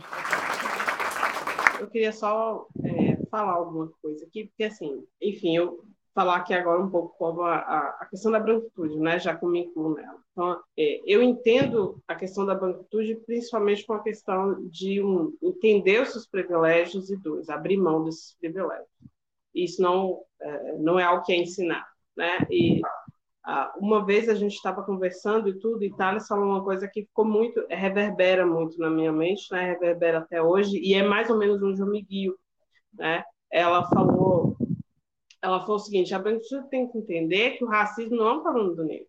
O racismo é um problema dos brancos, foram os brancos que criaram, então eles que vão ter que se resolver com isso aí. E aí isso muda um pouco a perspectiva, né? Porque não é a questão da, da população negra lutando contra o racismo. O branco tem que lutar para isso acabar também, né? A, a, população negra na verdade existe, né? existe muito. A gente, infelizmente, nós que fazemos parte dessa branquitude, a gente não tem noção. A gente não tem noção dessa, dessa quantidade de, de vezes em que a, a gente é beneficiado, privilegiado mesmo, em detrimento do sofrimento de outra pessoa. É, então, eu realmente entendo bastante essa questão e está sendo algo diário. Um quer entender, reconhecer os privilégios, e dois, começar a abrir mão deles, né? começar a destruir isso. É, isso me lembra também uma frase muito é, muito marcante para mim que ficou da Isabel Cioli, que é uma, ela se diz afroantropóloga, né? E ela é uma estudiosa das questões raciais do Brasil da branquitude. E ela falou uma, uma coisa muito importante para mim, que ela falou assim, olha, em todos os, os, os, encontros de, de movimento negro e tudo que eu já fui, eu sempre ouvi falar sobre equidade. Tá? A gente ainda não falou de vingança. Ah, eu acho que a, a, a branquitude ela tem que se implicar e ela tem que começar a baixar mesmo, literalmente. Né? Vamos baixar a bola, vamos baixar essa guarda ridícula, vamos começar a entender a merda toda que a gente fez, barra tem feito, e começar a trabalhar nisso, a se implicar, né? Colocar, se colocar junto como aliado, aliado de verdade, né? Não aliado de feito. Era só isso. Obrigada, Lu, de verdade. E aí eu queria, é, depois de todas as reflexões que são muito importantes, né, porque uh, o Brasil, no Brasil, né, os dispositivos de racialidade, as discussões são muito insípidas, infelizmente, né, a gente ainda está cortando um dobrado para incluir a lei, né, de história africana e das comunidades originárias, que já é lei, mas na prática nenhuma escola está ali há muito tempo, mas isso não é efetivado. Mas eu queria trazer um pouco, falar deste livrinho aqui que eu terminei assim, é, com um monte de, lencinho, de lencinho assim do lado, né? Mas também muito extasiada, né? De, de como a poética da lua é muito corporal, né? Incorporável em todos os sentidos. Eu sinto, eu sinto o arrepio dela, eu sinto a textura, eu sinto, eu sinto tudo ao mesmo tempo e como isso vai vai se inscrevendo em outras corpas, vai se transmutando para outras corpas. E eu acho isso belíssimo, né? Eu queria perguntá-lo, é, é, dentro de tudo isso, como é que você se sente, né, ao realizar? Publiquei esse primeiro livro e esse livro, Tudo Nela de Se Amar, que eu lembro que eu, que eu já tinha compartilhado você, e depois eu, eu vi, voltei essa memória. Antes de conhecer Lu, eu compartilhei aquele vídeo que circula com você, que você recita Tudo Nela de Se Amar, e aí o Facebook me mostrou e falei, meu Deus, Jesus, Cher. São os caminhos da vida, né? O beco que é o mundo. É mesmo, Thales, você compartilhou Sim, aquele... eu compartilhei. Cher te mostrando o caminho. Eu compartilhei depois falei, e eu, eu, depois eu falei, gente, eu, eu conheço você, eu li tudo nela né? se amar, meu Deus, é isso. Mas eu queria saber desse processo, como é que foi isso? Você soltar no mundo o tudo nela de se amar, essa recepção, essa construção dessa cadeia de vozes que chegam até você. E eu acho que chega muita coisa assim também que te, que te, te emociona muito. É, ó, muita coisa essa resposta. Vou comprimir, porque eu poderia respondê-la como faço na terapia há um ano, né? Como foi isso aí? Porque Primeiro, quero dizer que amei que você gostou, Thales, porque sua opinião importa, tem, tem um alto grau de, de sabe, de relevância assim, para mim. Quando você falou que chorou, gostei mais. Não que eu queria te ver chorando, mas significa que atingiu um cerne aí em um lugar especial. Então, eu fiquei feliz, honrada. É, e como foi para mim ver isso acontecer? É, primeiro foi um susto. Eu, né, do alto de todo esse discurso de que a gente tem que acreditar na gente mesma. Eu não sabia que eu tinha condições de escrever um livro. Se eu não tivesse sido arremessada nessa experiência completamente assim, tipo, pega pelo ombro, levada ali no lugar de fazer o livro, eu não teria pego meus, meus textos e levado a uma editora. Acho que é uma lição que eu, né, eu fui esmurrada por esse livro, assim, de verdade, que bom que foi bom, né? Porque é, eu fui, fui jogada na experiência. Então, eu estou um ponto fora da curva, né? De uma pessoa que lança livro no Brasil, né? Não ter, ter... E, inclusive, essa minha experiência precisou é, passar por esse lugar, assim, de, da minha compreensão de que eu achava que tudo que sai de mim para dar certo precisava de uma, de uma luta hercúlea. Eu precisava ter batido nas costas das editoras, eu precisava ter.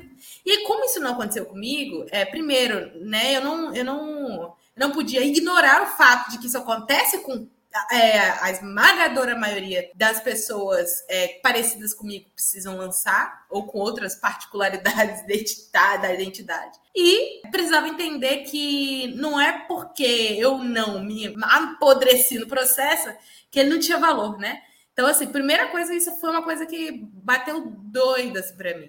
É, eu fui encontrada por um olheiro, um editor de uma, uma das maiores editoras do país, que assistiu uma live que eu, tava, que eu tinha feito é, então, foi isso que aconteceu. Assim. Recebi uma ligação. Oi, tudo bem? Meu nome é Pascoal Soto. Sou o cara. Não foi desse jeito, mas vou fazer o drama da coisa. Sou o cara que lançou o Manuel de Barros. Você quer ter um livro? Tipo assim. E aí eu falei: o que está acontecendo aqui? Eu fiquei, durante todo o processo, tentando entender o que está acontecendo aqui. Ele me pediu para enviar todos os meus textos. E aí eu queria voltar no tempo e ter escrito porque eu tinha pouquíssima coisa, assim, porque eu achava que o que eu escrevia não tinha nada demais. Achava que era só uma Lucianinha escrevendo escrever ninho. Então, até a reunião de todos os meus textos, que é o que virou Tudo Nada de Se Amar, é, tinha um descrédito pessoal muito grande. É a verdade, queria outra, mas eu tenho essa que eu tenho, entendeu? E aí, quando eu entreguei, eu me lembro quando eu entreguei esses textos para esse editor, mandei um e-mail, nenê, Pascoal Sandra, nenê. Eu mandei e-mail e falei assim: eu quer saber? Agora ferrou. Porque ele vai ver que eu sou uma farsa. Eu tava, tinha falado um negócio lá na live, ele achou bom, mas só aquele texto era bom, os outros são ruins, e ele não vai querer nada. Fingi que eu nem tinha enviado, gente. Fui viver a minha vida, porque eu já tinha acreditado que essa porta estava fechada. E durante todo o processo, foi essa patifaria das coisas acontecendo. Eu pensando, isso aqui está acontecendo. Eu acordava achando que eu tinha sonhado. Eu acho, eu entrei, comecei a terapia aí. Eu, eu precisei de uma pessoa que me dissesse que eu não estava dormindo, entendeu? É, e eu achava que era que era um, um, um, conjunto de pessoas brancas tentando colocar uma pessoa preta para que alguma coisa não acontecesse com ele. Se por acaso naquele dia ele passou por mim, foi essa mesmo, sabe? Então, assim, eu não acreditava que meu trabalho tinha capacidade de ser editado por aquela editora, foi editora sextante, no selo do Pascoal Soto, que era a Estação Brasil, que se propunha a editar é, vozes brasileiras, assim, então tinha Gessé Souza e, e, e, eu, assim, então eu via a cara da, da, do site da editora, procurava os autores de A a Z, são muitos, mas todos muito brancos, eu pensava, o que, que eu estou fazendo aqui? Então foi isso, entendeu? O processo foi esse. É, dinheiro, né? Eu acho importante, vamos lá. Quem tem curiosidade, eu quero dizer sobre isso. É, eu achava que para editar um livro eu ia gastar muito dinheiro. Então, nem, olha, estava ali no meu salário mínimo, achando que esse tipo de coisa não ia acontecer comigo. E a experiência de ser editado por uma grande editora envolve você ser pago por isso. É uma cota, é um valor de 10% das vendas mas eu fui contemplada por um adiantamento, porque eles supuseram que eu ia vender. Então, isso de ter algum dinheiro entrando, algum, né? Algum, também não fica rico, só já Amado, eu não sei quem mais, assim, é... e Paulo Coelho, né? A ideia de ter dinheiro entrando e não saindo era uma coisa que a minha ator... me atordoava, achava que tava, tava injusto, tava assim, injusto do tipo com o mundo, né? Por que, que eu tô ganhando dinheiro? Sabe assim? foi, olha, essa loucura toda e eu achando que esse livro ia estava enganado. Assim. Então, toda vez que alguém se emociona, que merda, né, gente? Por que, que tem nisso? Então, assim, acho que o que, que rolou agora, agora tá dando um ano, que eu, vai dar um ano em abril, né? Viralizei algumas vezes, eu tenho vídeos que foram, enfim, foram 4 milhões de visualizações. Esses, é, o que eu reparo com tudo isso é que é preciso muito, né, para coisar essa barreira dentro da gente, né? Dentro de mim. Fico imaginando, se eu tenho toda essa estrutura dizendo da qualidade do meu trabalho, né? Da, a editoria acontecendo, e mesmo assim eu acho que não está acontecendo, que eu estou sonhando, que essas coisas. Imagina quem está muito longe disso, né? Então, assim, como é importante que digamos para as nossas o tempo todo que o trabalho que é feito é bem feito, sim, porque eu sei que vai ter trampo até muitas vezes acreditar nisso se o background não estava feito, né? Se ela não estava quilombada antes, ela não estava é, com a autoestima estruturada a ponto de acreditar em si mesma, e era a minha, a minha, a minha experiência, né? É, a Thales comentou da experiência do, de ter assistido um vídeo. Se as pessoas reparam bem esse vídeo que aconteceu lá em 2016, eu não estava gravando esse vídeo. Esse vídeo foi gravado. Então, assim, alguém numa câmera que eu não vi, Porque eu não tinha energia para gravar um vídeo e acreditar que aquilo que eu estava falando era bom. E aquilo viralizou para fora do país, ficou rodando ainda hoje, volta em novembro. volta em novembro. É, novembro é um mês agitadíssimo aqui, que as pessoas lembram que eu existo e tudo mais. É, e volta ainda, então assim, esse vídeo foi a primeira experiência de acreditar que minha palavra tinha algum valor. É, e aí eu falo a partir dessa experiência, né? Colocar a palavra no mundo, ouvir o retorno das pessoas vale muito, porque às vezes você não se acredita por si, mas vai ter sempre alguém que vai se identificar com aquela história. É, para mim, então, tudo isso veio é, me ajudar a me tornar a mulher que eu sou. Assim. É, então, as pessoas olham para a autora em construção, uma autora que precisou ser estapeada pelo processo, é, e que hoje, com a fala firme, com o estudo que eu tenho, eu ainda preciso, aí, assim, fico fazendo isso comigo mesma por isso entendo é, discretos pessoais, né, processos difíceis. E para mim foi muito importante, assim, é uma realização num lugar muito louco, esse lugar de realização, porque eu não ousei sonhar o tamanho do que aconteceu comigo. Então, a ideia de estar realizando algo que eu não tinha sonhado acontecer é o meu a minha confusão na cabeça, sabe? Então, todas as coisas que vieram depois, então eu saí do interior, vim morar num lugar que eu sempre quis, que era morar em Salvador, para ser incomodada por outros processos, para eu ter o que mais escrever. O Tudo Nela de Se Amar é um livro que nasce com um livro de 10 anos de escritas escondidas, sentadas no chão do quarto. E aí eu queria é, entender quem é essa Luciene que agora escreve, entendendo que vai ser ouvida. E é um, um, outro, uma outra, um outro momento de responsabilidades, porque eu me sinto muito responsável pelo que eu tenho para dizer, é por saber que palavra dita não tem volta. Imagina a editada, né? O que a gente faz com isso?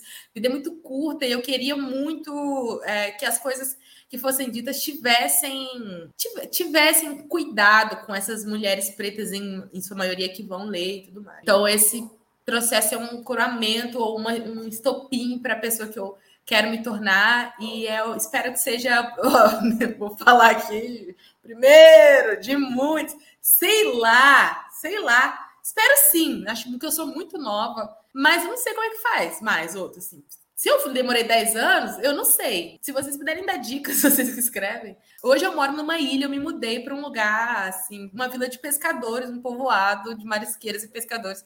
Circulo é, observando a vida e me colocando nesse lugar de alta reflexão. Eu fico quicando aqui nas paredes da minha própria casa. Às vezes eu ouço a minha voz depois de dois dias, porque eu estava sem falar com ninguém.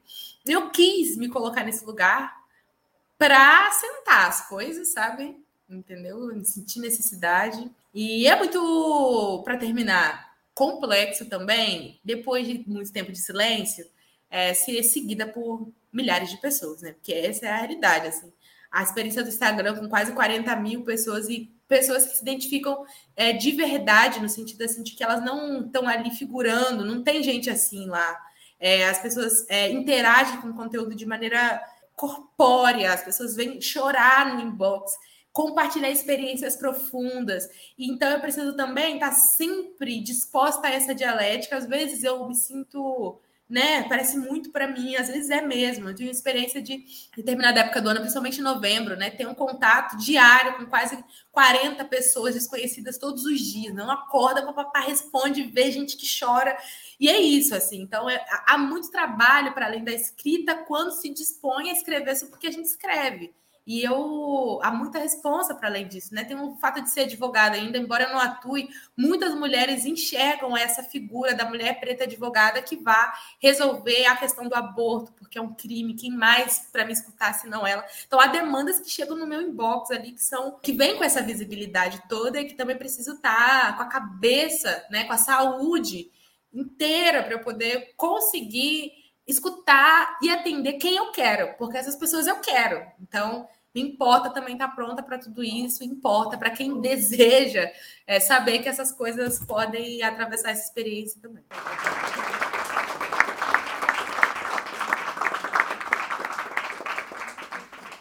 Ouvir essas jornadas é muito, muito importante, né?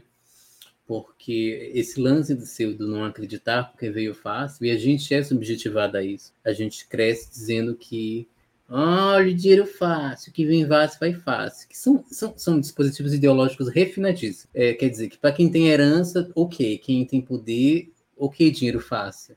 Para a gente, não. A gente, aí a gente fica viciado naquela narrativa bonitinha, meritocrática da gente caminhando, sangrando. Aí só assim, só se tiver sangue e suor que a gente vai ser subjetivado a dar valor. Ou seja, eu sangrei, mas tenho isso como produto do meu sangue, né? É uma glorificação do sofrimento aliada a esse discurso meritocrático. Gente, meritocracia só funciona para quem herdeiro, viu? Mas para a gente não funciona. Não funciona porque a gente vai invertendo as coisas, os polos, né? O que o que é exceção a gente começa a achar que é regra. É como a Linda Quebrada diz: olha, eu estou aqui, mas não é garantia que o travesti vai estar aqui, não, viu? Todas as travestis que podem estar aqui, não, viu? Só para ficar assim, que cada um tem o seu job, as suas escaladas, os seus caminhos, os seus percursos, e que são complexíssimos. Tem muitas forças que nos atravessam e que a gente não pode é, achar que isso vai acontecer da mesma forma para todo mundo. Ainda botando todos os entraves desse, sistema né, racista, colonial, é, é, cisnormativo, enfim, mas é interessante como, por exemplo, quando, quando a gente chega nisso, a gente ainda vai estranhar. Aí, será que meu corpo é para é isso mesmo? Será que eu mereço estar aqui? Será que eu ganhei isso? Mereço da forma que eu ganhei isso? Porque a gente é subjetivada a partir desse discurso de que a gente só merece alguma coisa se a gente é, suar 5 litros de, de, de, suor e dar tudo o nosso sangue. Né? Eu acho que é importante a gente ouvir isso, porque é isso, cada um tem sua jornada, e sobretudo para quem é autor independente, autor independente, autor independente, né? É, é, um, é, um, é um caminho difícil, às vezes pode sair muito solitário, mas por isso que a gente tem que se aquilombar, por isso que a gente tem que que constituir redes, porque sozinho realmente fica uma coisa assim estafante. A gente não tem oxigênio, às vezes, muito, nos falta, porque é um, um conjunto de várias coisas que estão ali o tempo todo, que a gente tem que fazer o tempo todo e a todo momento, mas chega um momento que a gente fica, não dá mais.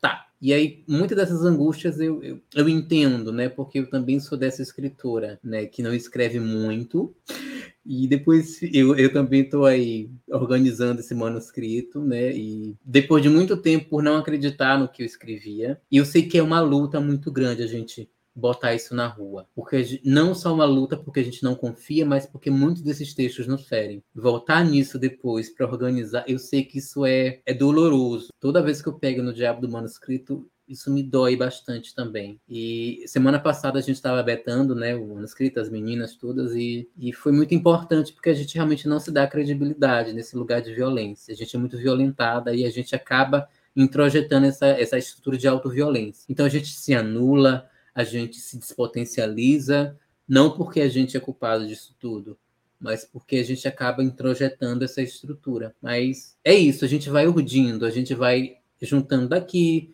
juntando acolá, uma narrativa aqui, uma escrevivência ali, e a gente pode construir com, não comparando-se com, mas a partir dessas experiências a gente potencializa também a gente. Mas eu acho que tendo paciência consigo mesmo, com seus processos, eu acho que uma chave também está nisso e custa a gente trabalhar isso. E é difícil trabalhar isso. A gente não não se apedrejar, não se escarificar, mas é isso que eu sinto te lendo, Luciene, assim que eu me sinto conversando com você, é assim que eu me sinto ouvindo você, né? Eu acho que a gente pode construir esse sentido de quilombo, não que eu vou me colocar na sua dor, você vai colocar no lugar da minha dor, mas a gente vai tecer uma ao lado da outra as nossas dores, seja o que lá isso representa, mas aquilombandas, aquilombadas, juntas, numa perspectiva de afeto, afeto de afetar também, de, de ter o corpo marcado pela presença do outro, pela perspectiva do outro, pelas escrevivências do outro. Eu acho que isso nos ensinou, claro que não sem violência, mas a partir da dor, nos ensinou outras perspectivas, a, a, nos abrir para outras perspectivas, a construir outras socialidades, a construir outros sentidos de humano, de cidadão que não esses correntes, que são poderosos, que são chaves muito importantes para a nossa sobrevivência inclusive. Eu acho que tudo isso, tudo nela que é de se amar, é de se revolucionar, é de brilhar, é de cintilar, e é tudo isso que Luciene é e representa. E também é essa pessoa, essa complexa pessoa que também tem os seus dilemas, que se debate com suas angústias, que não é uma, um Tolkien, não é um avatar da representatividade, mas é pele, é pele preta, é, é osso, é angústia, é lençol para lavar, e é tudo isso ao mesmo tempo, sem espaço, sem um intervalo de uma coisa para outra. E isso também nos dá uma outra posicionalidade. De que posição eu parto, de que posição meu corpo e minha escrita parte, e o que, que a gente faz com isso? Essas são as nossas grandes questões e que a gente faz. Se a gente vai salvar o mundo não, a gente não quer salvar o mundo. Na verdade, a gente quer viver. E se a reboque vir outras coisas, que bom. Mas a gente precisa viver antes. E em paz, de preferência, para que a gente possa viver tão somente. E essa revolução, se ela existir, a grande revolução, que ela venha, mas que ela não esqueça que a gente é humano e que queremos paz, e que merecemos paz.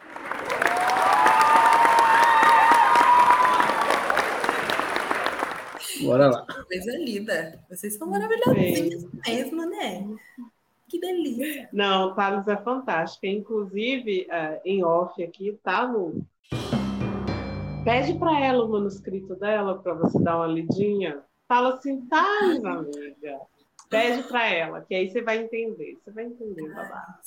Eu quero. Não, eu leio Thales assim, é, quando, quando posta coisa. Eu não leio sim. quase nada. Mas eu leio Thales.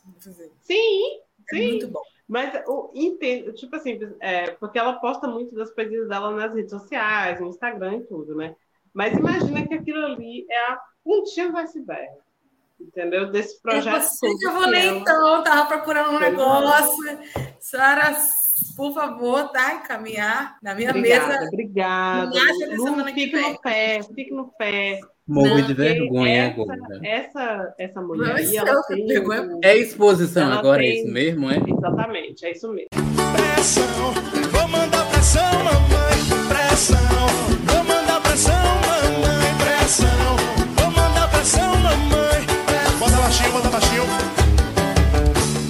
E por quê? Porque nós já começamos com a fofocaiada, entendeu? Já começamos, o quadro fofocaiada já começou. Então, a primeira fofocaiada é, por favor, fique no pé para ela te mandar o manuscrito dela. Porque ela tem, é, entenda que Thales, ela, ela é uma espécie de Fernando Pessoa, só que ela é muito melhor, entendeu? Dá a bomba! E aí, Gente, ela tem muitos Assinamos embaixo, dela, assinamos embaixo. Fato verídico, tá? Ela tem uns heteronômios dela que não gosta dela, entendeu? Aí um, esse heteronômio dela fica assim, não mostra isso não. Isso vai flopar, isso não vai vender, ninguém vai gostar disso. Aí ela resolve, muitas das vezes, dar mais ouvido a esse outro heteronômio que, entendeu? Na minha opinião, Entendeu? Então, assim, a gente tem que mostrar para mais ver que tá lindo, que tá maravilhoso. Thales, por favor, joga isso para jogo, Thales. Eu quero! Pobre, por gentileza, Thales, se não for muito incômodo, será que você pode, fazendo o favor, me deixar ler o que você escreveu? Agradecida, viu? Se puder. Ah, lembrando. Mais. E lembrando que está gravado, né? Ou seja, Isso, agora você vai ter que mandar. Te odeio, Letícia, te odeio. Está gravado, tem os prints, gravações, porque aqui a gente, assim, eu trabalho com print. É, e eu com gravação, e aí vai. Exatamente. Exatamente. As caras de vocês nem queima de vergonha, né? Que sem vergonha essa bichinha! Eu Hashtag nós chamamos. Falando eu tenho... Hum, diga, por favor, por favor. Não, é que eu me lembrei de uma coisa. É bobeira, mas é, é fofocaiada, né? Então serve aqui. É, eu fiz um. As pessoas me enviam, eventualmente enviam seus poemas, né? Mas eu não gosto de receber. Porque eu acho. Aí eu fiz um texto sobre isso. Só que às vezes eu quero. Que é o caso. Hum, assim, que é verdadeiramente o caso. Porque, olha só, não me envie sua poesia. Poema é fotografia da víscera desnudada. Um nude, quando se envia, é só se o outro queria. E eu não te pedi nada. Nunca tive coragem de dizer isso para ninguém. Mas no caso, Thales, me envie seu nude. Que sem vergonha essa bichinha! Esse é o caso que eu quero. Se você puder fazer a gentileza, entendeu? Esse é um pedido real. É isso. É, eu só queria deixar registrado aqui que Luciene Nascimento pediu, tá? a no digital. Já está gravado, gente. Para que deixar registrar se já Não, tá eu queria- Venho por meio desta, né, Mia? Venho por meio desta. Exatamente. Faltou. Em 2018, o ano da graça de Deus, só faltou isso. Só. Ai, gente. oh, é coquinho. Ai, Resumindo Luciene, tudo. Ai. Luciene desnudou Thales. E fomos Não, ela tá engangenta com essa caixa. Ai, que ódio, Luciene. E ela ainda mostra a cachaça. É, E eu É. aqui com minha garrafa É porque eu- Eu soube que começou outro quadro, e aí eu tava dela, lá. da cachaça. E, inclusive, não, esse, esse quadro é o melhor de todos, tá? Pense na fofoca. É para derrubar muita gente da cadeira. Então, senta, deita, tira o pé do chão. Porque ninguém mais, ninguém menos que Nai Rosário vai participar de um festival com um vídeo poema e com texto dela, onde, onde Mia, em Angola.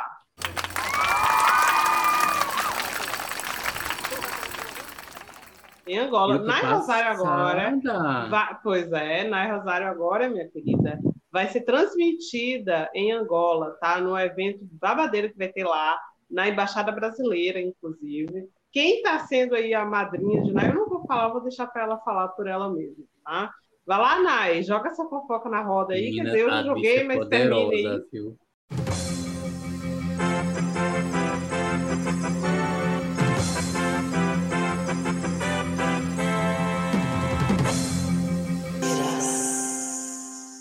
Na verdade, começou assim, né? Que aí a gente vai fazer a divisão da fofoca. Vai ser dois em uma. O veio aí que gerou vem aí. O É veio aí verdade. é o Gente, festival Nai tem uma de- metodologia da fofoca. Fofoqueiras aprendam com Nai. metodologia da fofoca. Você tem que tirar a fofoca da raiz e ramificar. É a árvore da fofoca. O veio aí, que a raiz é o seguinte. Houve há um certo tempo atrás uma chamada para uma oficina chamada Narrativa sobre Si, voltada para o público LGBTQIA. E eu, que não tinha nada para fazer, me inscrevi. Só que desse meio tempo do eu não tinha nada para fazer, do período que houve a seleção, eu tive um monte de coisa para fazer, né? Inclusive. Mas eu fiz, fui, selecionada, bem lindinha, fiz a oficina e fiz um vídeo poema com o texto, ou melhor, com a texta que Thales simplesmente ama. Um dos meus das minhas melhores criações que Thales simplesmente ama. E que obviamente eu não vou contar, porque as pessoas, assim que ouvirem esse podcast, vão ter que ir lá no IG Narrativa sobre Si para ver o Festival de Videopoemas LGBT que foi entre dia 17 e 19 de fevereiro. E aí, eu esse videopoema, aquela coisinha, tivemos um evento interno e uma sexta pessoa apareceu, que eu não vou dar o nome, porque eu conto o milagre, mas eu não vou contar o santo. E essa sexta Lu, pessoa não se apareceu. preocupa que a gente conta tudo em off, tá? Não se preocupa que a gente Só mostra o a Lu vai ficar sabendo. É, só espectadores. Só a Lu vai ficar sabendo. Que delícia, amei. Só lamento por vocês, só que não. Eu tinha acabado de mostrar o vídeo para as meninas, a edição quase final, e Thales e Mia foram as pessoas que mais sentiram é, esse vídeo, ao ponto do áudio de Thales ser metade choro, metade palavra, e elas comentaram nessa, nesse evento interno com essa sexta pessoa sobre a minha forma de escrever. E comentaram sobre o vídeo e a pessoa pediu para assistir o vídeo. E a partir de então que surgiu esse convite, pedido, pedido barra convite, para que eu disponibilizasse o vídeo e o texto para essa oficina em Angola. Uhum, muito melhor que vocês. Porque é um vídeo que diz muito, sobretudo do local onde essa oficina vai estar acontecendo.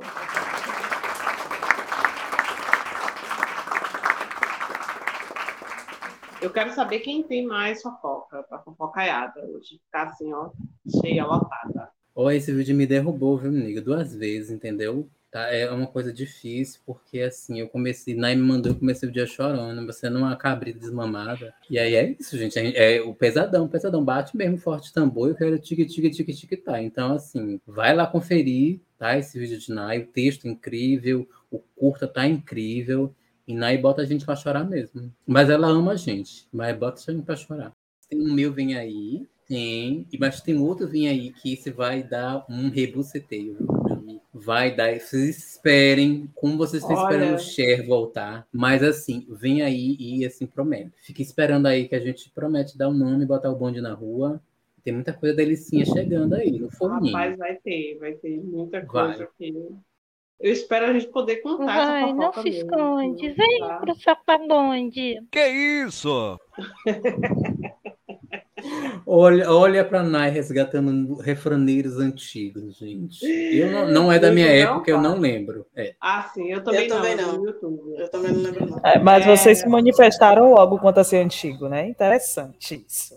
Oxi, Letícia, larga de ser Eu quero. Você eu quero pegou a- passar então pra Você viu as meninas nascer. Ô, Lu, só para você entender, tá? O apelido de Leti aqui é Mesozoica. Então, assim, quem entendeu? Ela. não ela é mesozoica, lá. é tardígrado. Tadinha. ela, Mesozoica é muito ela novo. E lá. vocês viram? Pronto, foi Fofocando. Agora eu tenho fofocando. Eu sempre disse que dinossauro tinha pena, porque eu sabia que tinha. Agora foi provado que dinossauro tinha pena. E não Ah, era Leti, Velociraptor, tá? Por isso que eu sou um É. tardígrado. Pelo tamanho e pela idade. Isso é poderoso, Letícia. Exatamente. Pois é. No pois fim é. dos tempos só vai restar Leti, a rainha da Elizabeth e Cher. E Cher, pronto. Eu queria saber o que, que vocês têm para indicar, né? Afinal de contas, temos indicação aí para fazer.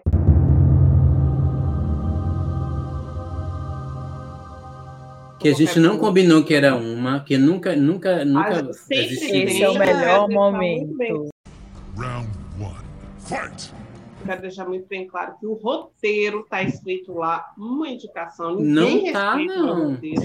Se eu não li, não existiu. Mas. Gata, eu, eu sou vou- subversiva, eu sou anarquista. É. Faz o que tu queres, pois é tudo. Não, não tem problema nenhum. Thales veio, ela veio para incomodar. Se ela não incomoda, não é Thales. Por que sair de casa? Não tem problema Né? nenhum, porque eu mesma vou quebrar a minha recomendação e vou recomendar mais. A moral da pessoa foi pro lixo. Vou, inclusive, a recomendação que eu vou fazer agora, vocês vão ter que se virar, porque eu sei que vocês iam fazer essa recomendação, então agora vocês se virem para fazer outras recomendações. Isso é um golpe, golpista. Ela me quebra porque eu sou Problema, terrível. problema. Eu falo primeiro porque fui eu que fiz o que? O roteiro. Pronto. Aqui, olha só. Eu já vi a cor, faça não. Mita. Vou recomendar. E ela faz logo os livros, dois, fazia só um e deixava com o outro. Não, se eu li os dois, gostei dos dois. É da Ah, mesma autora, velho. vou falar dos dois. É sobre Os dois isso, né? livros. Não se espanta, da não, Luca. A gente fica brigando para recomendar. Tá? Um que é denso e leve como o voo das árvores, não é dos pássaros, é o voo das árvores da Renata, e o outro da Renata também, que é a arte de lutar besouros. Inclusive, esse aqui é o meu favorito, a arte de lutar besouros. Recomendo fortemente. Li, li um em um dia e o outro no outro dia. Inclusive, eu fiz um videozinho, um videozinho, um poema, recitando um desses poemas que está lá no Instagram das Nigê. Não obstante, eu tenho mais uma recomendação. O curso de Relações Raciais e Banquitudes no Brasil, que ele é ministrado, é um curso online, é ministrado pela professora mestre Isabel Acioli, curso para você entender. Ela é antropóloga, né? ela tem mestrado em antropologia, estuda as relações afro-raciais do Brasil, e eu indico esse curso principalmente para a branquitude, tá bom? Então, Relações Raciais e Branquitudes no Brasil é o curso da Isabel Acioli. Letícia, você quer dar continuidade? Não, não quero, já não. que você Não já deve ter dar pensado em continuidade outro em nada. nome. Eu não quero dar continuidade em nada. Em que eu quero? Em qual dos dois? Que a outra ali pegou logo os dois, velho.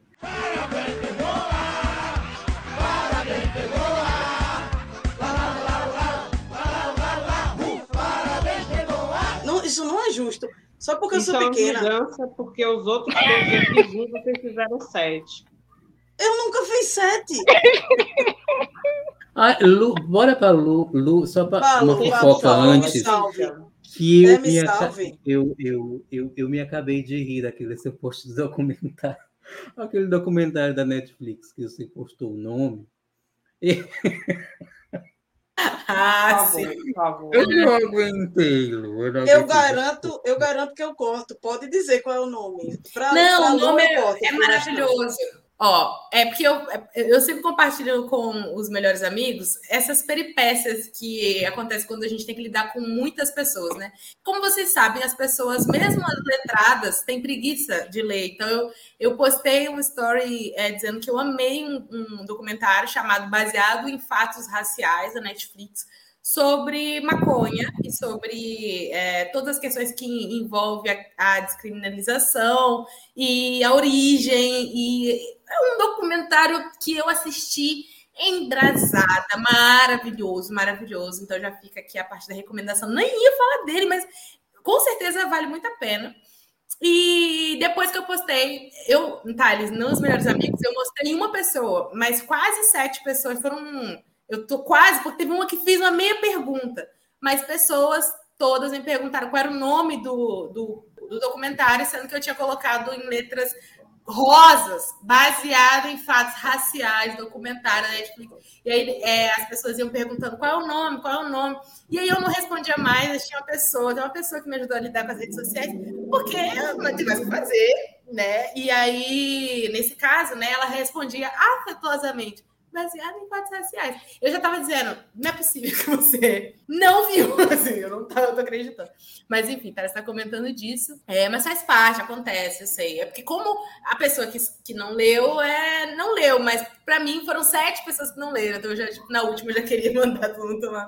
Eu, eu já posso então fazer aqui também, porque eu pensei em recomendações para Olha, por algum motivo, assim que a gente iniciou aqui, eu me lembrei de um documentário. Eu sou a louca dos documentários. Eu assisto é, um por dia se me deixar, não é sempre que dá, mas eu tento assistir, porque eu amo. Assisto muita coisa sobre artistas, mas teve um que alguém me recomendou ah, é, no YouTube, então facílimo de achar.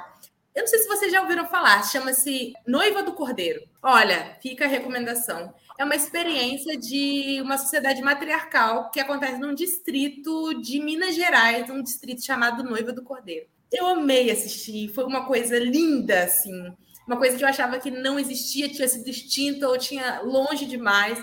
Em Minas Gerais, mulheres vivem com essa experiência é, de maneira muito orgânica, muito lindo, assim. Eu assisti alguns anos atrás, mas assim que eu entrei aqui, eu me lembrei dele, acho que porque pela dinâmica da coisa toda, é, e por, por, isso, né, de, de, estar entre mulheres e, e, como a gente se sente nessa experiência. Então, fica aqui essa linda recomendação. Depois me digam o que vocês acham, porque é pouco falado. Alguém que assistiu falou para eu ver e eu amei assistir Noiva do Cordeiro. Então, já ficou a recomendação número dois para seguir essa disputa de recomendações múltiplas. E vou fazer a última, ou talvez a penúltima. É, muita coisa. Né? Gostei. É, porque eu falei que não tinha nada, de repente veio. Queria falar do What Happened Miss Simone, que é um documentário que tem na Netflix sobre a Simone, Nina Simone. Recomendo ele porque eu acho que está nesse contexto de autora negra, é, atravessada pela, pela militância, como isso influenciou seu trabalho é, e quais foram as consequências também que ela precisou lidar é, nessa experiência. Como tudo foi muito complexo, mas também uma autora sensacional, uma mulher complexa, uma cantora complexa, incrível, e por que ela é tudo isso, né? A gente consegue elucidar um pouco quando assiste esse documentário. E a última coisinha, pequenininha, eu sou muito fã de um podcast que ninguém, não conheço mais ninguém que escute. E o nome dele é 20 mil léguas. E é um podcast que lê os cientistas como é, literatura, como autores. Tem muitas leituras possíveis para se fazer dessa experiência. É, são duas mulheres que narram e elas narram a ciência de homens. No entanto, até nesse tipo de experiência a gente consegue extrair algumas coisas, de alguns caminhos mais possíveis ou não, do que, mas existe esse, esse um lugar de literatura que é incomum de ser observado e que eu considero uma experiência riquíssima também pela maneira como essas mulheres decidiram narrar essas experiências.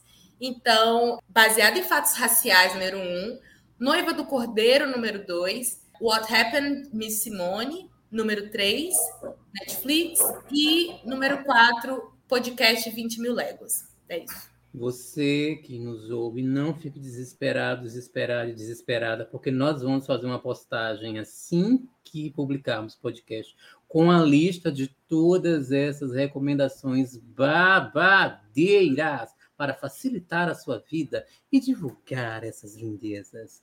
Lili Mami, o que, é que você traz para a gente hoje na sua, na sua pochete maravilhosa? Mia falou que não podia falar muito hoje, né? Eu tinha assim, deixa eu só né, me encontrar aqui. Três. Vai me botar abri- de ela abriu o Excel, mesmo. Ela abriu o Excel com Ela abriu o Olha, Excel, Mia. Sai daí, Mia. Eu tinha Não, 12 eu não falo mais indicações. Eu acho que são 12. demais. 12 indicações. 12 indicações, mas é um Excel todo. Então, gente. Lu, ela, Lu. Lili é a que fala menos, embora não pareça. Não Ai, devem ser Não 12. entendi. É, eu trouxe. Recentemente eu fiz a aquisição de, é, de dois livros da, da Conceição. Eu ainda não tive o prazer de lê-los, né? Mas estão assim bem pertinho para que isso aconteça o mais rápido possível. Um deles é Ponciar Vivêncio e o outro é Becos da Memória. Então, recentemente eu os comprei, mas ainda não tive o prazer, né, de conseguir fazer essas leituras. Vocês sabem que eu sou uma pessoa que gosto muito de novelas e afins, né? Então, parar para ler, eu preciso voltar a voltar a me reeducar a fazer isso, mas logo acontece. Fé em Deus que vai dar certo. Então, vamos lá. É, eu trouxe uma série, né? Eu acho que algumas de vocês podem até conhecer. Todo mundo odeia o Chris, tá no Prime Video, as quatro temporadas. É, filmes, vai ser rápido. É, Primeiro, eu sou a louca também dos super-heróis. Então, Pantera Negra, eu acho que nos veste muito na- nas falas que tivemos hoje. É, trouxe também Felicidade por um Fio, que está na Netflix e é da Netflix. né? Algumas mudanças por- pelas quais algumas de nós mulheres pretas passamos na vida, né? Tem um, um, um pouquinho a, a nos mostrar dentro desse universo tão grande cinematográfico. E ontem eu tava meio que de bobeira em casa e eu assisti um filme bem engraçadinho, A Chefinha. Eu achei muito fofinho ele, é bem, bem interessante. Ele tá na Netflix também. E as protagonistas são negras, então me chamou muita atenção diante disso, né? E algo para nos fazer pensar, o ódio que você semeia.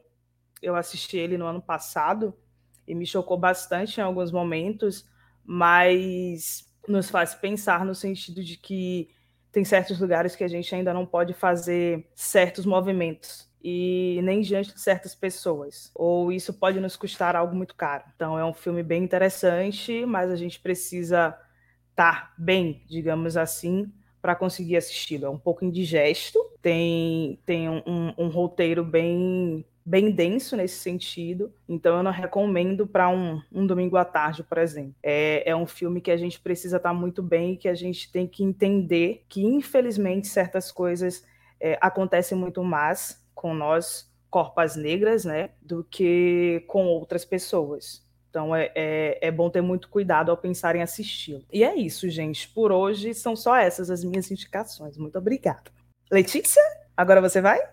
Vou, eu, agora eu vou. Né? Eu tensa, né? Porque assim, eu já esperava que cortassem mais as minhas, por isso que eu tentei me afastar ao máximo do- dos gostos das, das minhas sócias e parceiras.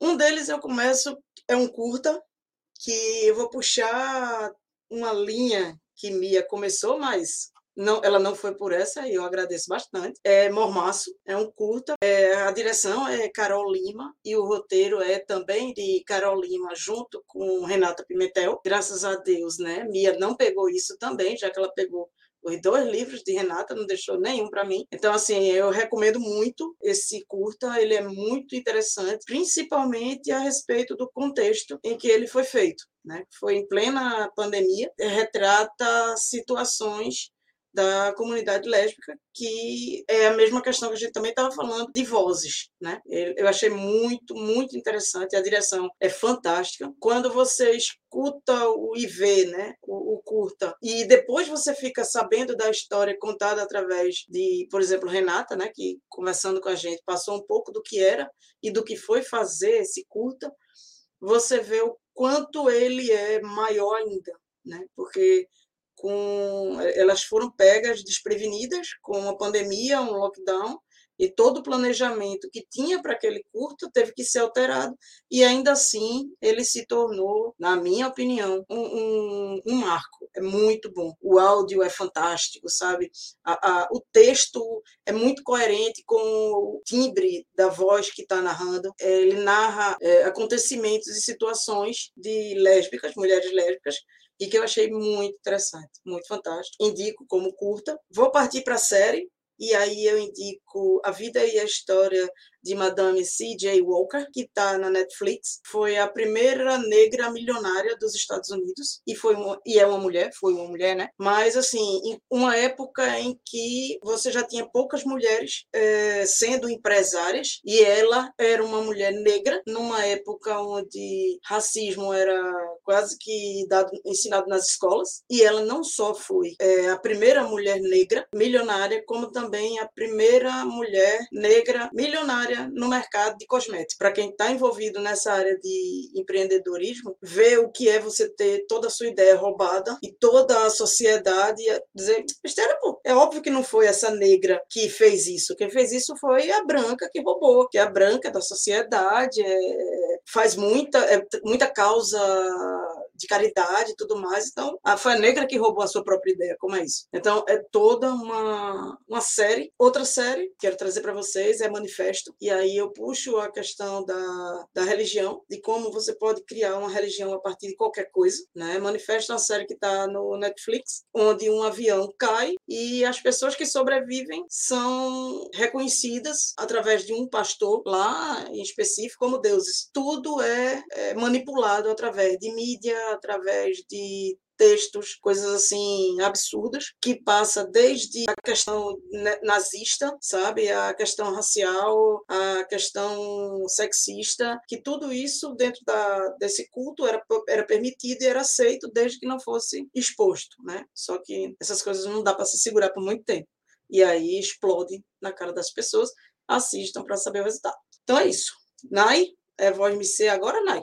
Sim, sou eu. É, então, né? Eu trouxe apenas três indicações. Vou para a primeira, que é um livro chamado Encantaria contra Afrolésbicos, que da Joan Grosia e saiu pela editora Malê, que trata justamente das relações afetivo-amorosas entre mulheres negras lésbicas e a falta né, dessa afetividade é um livro que parece que esse assunto ultimamente tem me cercado muito, né? Essa questão da afetividade, de como o nosso corpo é lido por nossos pares e porque não é nosso par também. E é um livro que vale muito, muito a pena. As narrativas são maravilhosas vale muito, muito, muito mesmo. E está no hall dos meus, de um dos meus preferidos. A segunda indicação é o meu primeiro livro, escrito por uma mulher negra, que eu li, que é A Cor Púrpura, da Alice Walker, que estará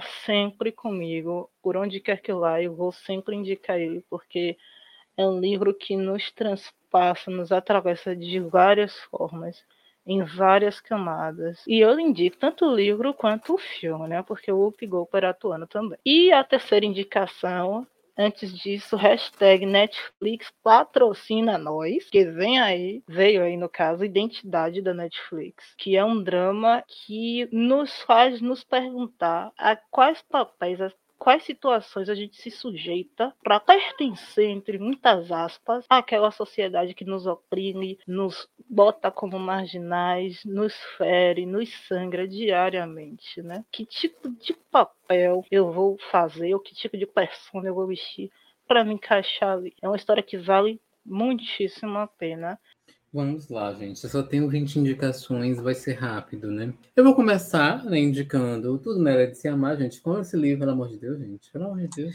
Tem Como é, Thales? Fala aí um pouquinho quem é esse livro. Olha, é de uma, uma tal de Luciene, menina Nascimento. Menina, essa mulher escreve. Ah, gente, vocês precisam. Inclusive, você quer seguir ela, arroba lucy.nasce. Mas leiam Tudo Nela de Se Amar, gente, porque, assim ah, eu não sei. Eu quero autografado. Assim, quando eu não sei, mas eu esse autógrafo eu faço questão de ter para dizer, meu Deus, eu tenho uma obra autografada. Mas eu quero meu autógrafo. Já estou caixando aqui porque eu não quero nem saber. É isso, viu? Já tá, anote aí, por favor. Como eu tô na minha linhagem, esse ano eu, eu resolvi priorizar escritoras e poetas negras, trans e travestis, não só em virtude da tese, mas porque eu quero fazer esse deslocamento. Então, sim, todas as minhas indicações vai ter ou mulheres negras, ou trans, ou travestis. E se você não gostar, então, cicuta sempre é um bom caminho. Mentira. É, eu trago aqui Transradioativa, né, da Valéria Barcelos. A Valéria Barcelos é espetacular, gente, né? E esse, esse relato dela me que ela cruza também toda essa questão de ser uma curva transracializada e é um relato muito, muito, muito visceral, muito forte. E eu gosto bastante dessa, dessa de, de ler. Eu terminei de ler também a, a Valéria assim muito, muito tocada por várias coisas que nos fisgam. E eu recomendo, né? Transradioativa, da Valéria Barcelos, uma cantora excelente e tem relatos maravilhosos. Para falar de, também de ferida, de política, de aquilombamento, eu vou trazer o livrinho Não Vamos Natar Agora, da J. Mombassa. Esse livro é muito necessário porque ele, ele traz uma virada epistemológica de tudo que a gente faz nos nossos corpos. Já é político, já é epistemológico, e eu acho que a J. Mombassa tem umas coisas assim muito interessantes para a gente pensar. Dói pensar nisso, mas é interessante como ela traz a ferida, a quebra, como isso vai construindo um, um, um, saber que é político, que é afetivo, que é corporal, que é tudo isso ao mesmo tempo. Então, não vamos matar agora, realmente não vão, da J. Mombassa. Também de, quero deixar aqui Letícia Lans com a construção de mim mesma. É bem recente, ela lançou recente. Eu amo a Letícia Lans, desde que ela lançou a roupa do corpo. Mas a Letícia Lans tem, tem uma reflexão muito interessante de como, por exemplo, ela abre mão desse rótulo e fala: não quero ser nem mulher, nem homem, eu quero ser Letícia. E ela vai construindo isso de uma forma muito bonita. Olha, Letícia, de uma forma muito bonita, muito interessante e bravíssima. Para finalizar, um filme que, inclusive, eu vou sugerir para a gente assisti-lo, que eu também estou em dúvida se eu gostei ou não desse filme, que é Boineão, né? um filme nacional. É um filme muito cru, algumas perspectivas interessantes. É um vaqueiro que ele se descobre estilista. Tem muitas questões ali pululando e, e, é um filme muito cru mesmo, entendeu? Você sente alguns incômodos nele, na estética dele. Você já assistiu? Eu lembrei do último filme muito cru que a gente assistiu. Assistimos, eu e Thales, né? Que a gente é amiguinho, não sei se vocês sabem. É, e a gente foi, foi terrível, né, Thales? Ah, o, o, cru, o cru, o, o, ruim. Assistimos um filme muito ruim, escrito por um homem branco. O que que a gente Falando de sapatona. E aí É, você pensa, gente? Eu já sei qual é. Eu já sei qual é. Ela falou que foi olha, a gente é esse mesmo, Subaú é esse mesmo. Ai, que horrível. É, muito ruim, gente. Muito Mas, ruim, enfim, muito ruim. não era bom ter falado, não. Edição, corta. Tô, tô aqui para isso, não se preocupe. Vou botar o pi. Vou botar o pi. É Não, eu perfeito. só quis falar pra, pra você saber que a gente Não, sabia foi bom, foi bom, falando. Bia, mas para quem estiver ouvindo, esse pi foi colocado para que você nem precise se preocupar. Você não precisa É, assistir, inclusive. Mas eu não. queria fazer um adendo. Caso a nossa amiga que recomendou é, que a gente assista ouça esse episódio, amiga, a gente gostou muito de ter essa experiência junto com você. Sim, foi. É, até porque a gente também, juntas, né, nós conversamos sobre o que é tudo isso e como ele atravessa de outro jeito outras pessoas. E foi massa ter entendido como o filme é ruim ao seu lado, entendeu? O movimento em torno do filme ruim foi massa. Foi bom, é, foi bom Foi como a gente O assistiu. saldo foi positivo. Isso, Todas, mas Mas- todas captaram que o filme era ruim ou não? Todas captaram. É, porque. eu, eu gostaria de falar apenas por mim É, e detalhe. Isso mesmo. obrigada amiga, pela isso resposta para uma jornalista. Foi muito engraçado, não é? Porque eu, eu acho que a gente entendeu que é ruim porque é pelo que ele representa para nós, né? Pelo que a gente já entendeu.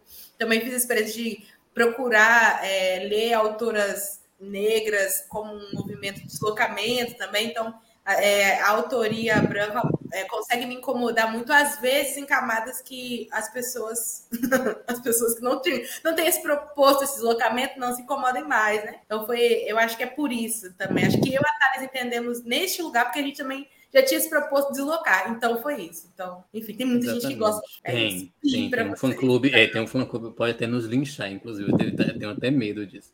Mas o Boi Neon é cru em outro sentido. Ele tem umas cruezas assim que não- não- pega no real e eu fiquei assim, eu gostei ou não gostei, não sei.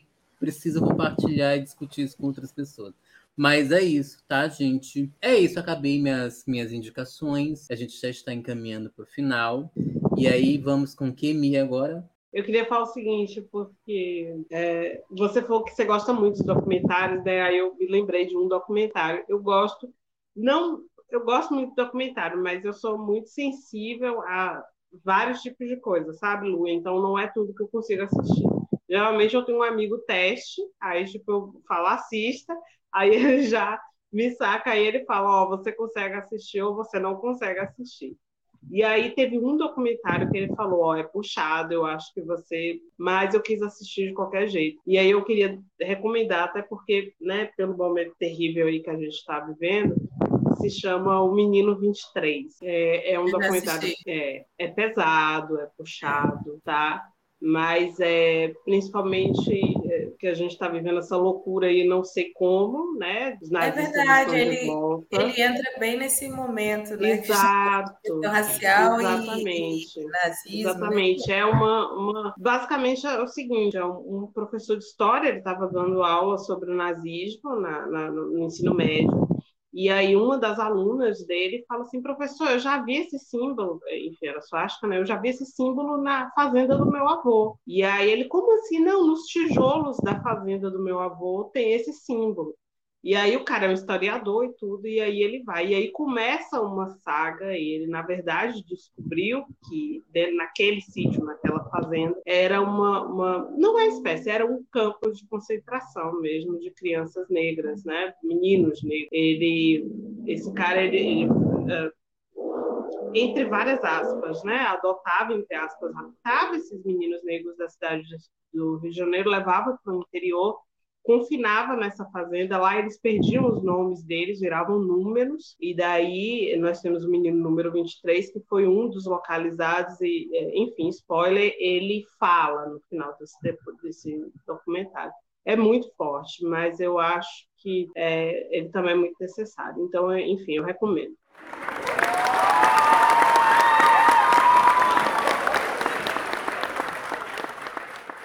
É, vamos para a verdade dura de engolir.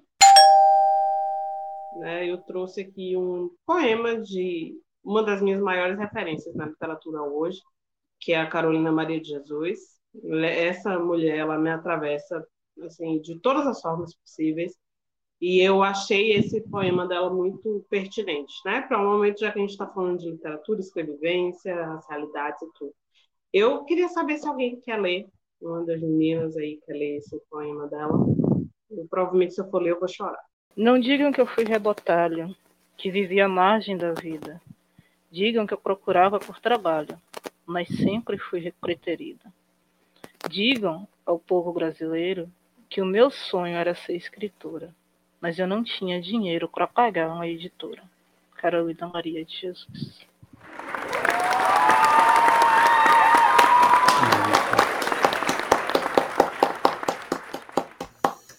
Ai, que lindeza, gente. Muito.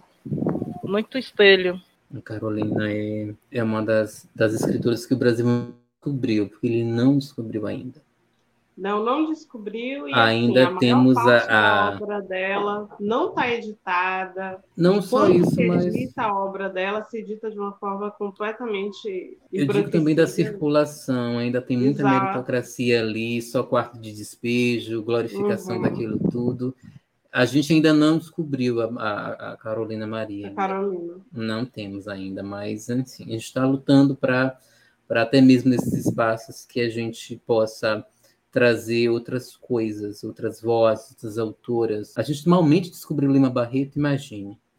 tanto de, de das Marias Firminos, tanto de, de patrocínio. Isso é, é, é, é um contingente monumental e desconhecido e que a gente perde muito por não conhecer, né? Então eu acho que essas escrevivências, essas narrativas, elas compõem uma história ainda por recuperar, memórias ainda por fazer, corpos ainda para tecer. E tudo isso a gente ainda tem uma nação muito fictícia, muito pobre, muito medíocre, uma ideia de nacionalidade muito tacanha, muito mesquinha, uma miscigenação, que é um apelo à branquitude a, a, a, e esconde essa eugenia social em torno dessa miscigenação celebratória, e a gente continua projetando essa nação que ainda não nos, se responsabiliza por seus genocídios monumentais. E é por essas vozes que a gente vai recuperando outros sentidos de Brasil,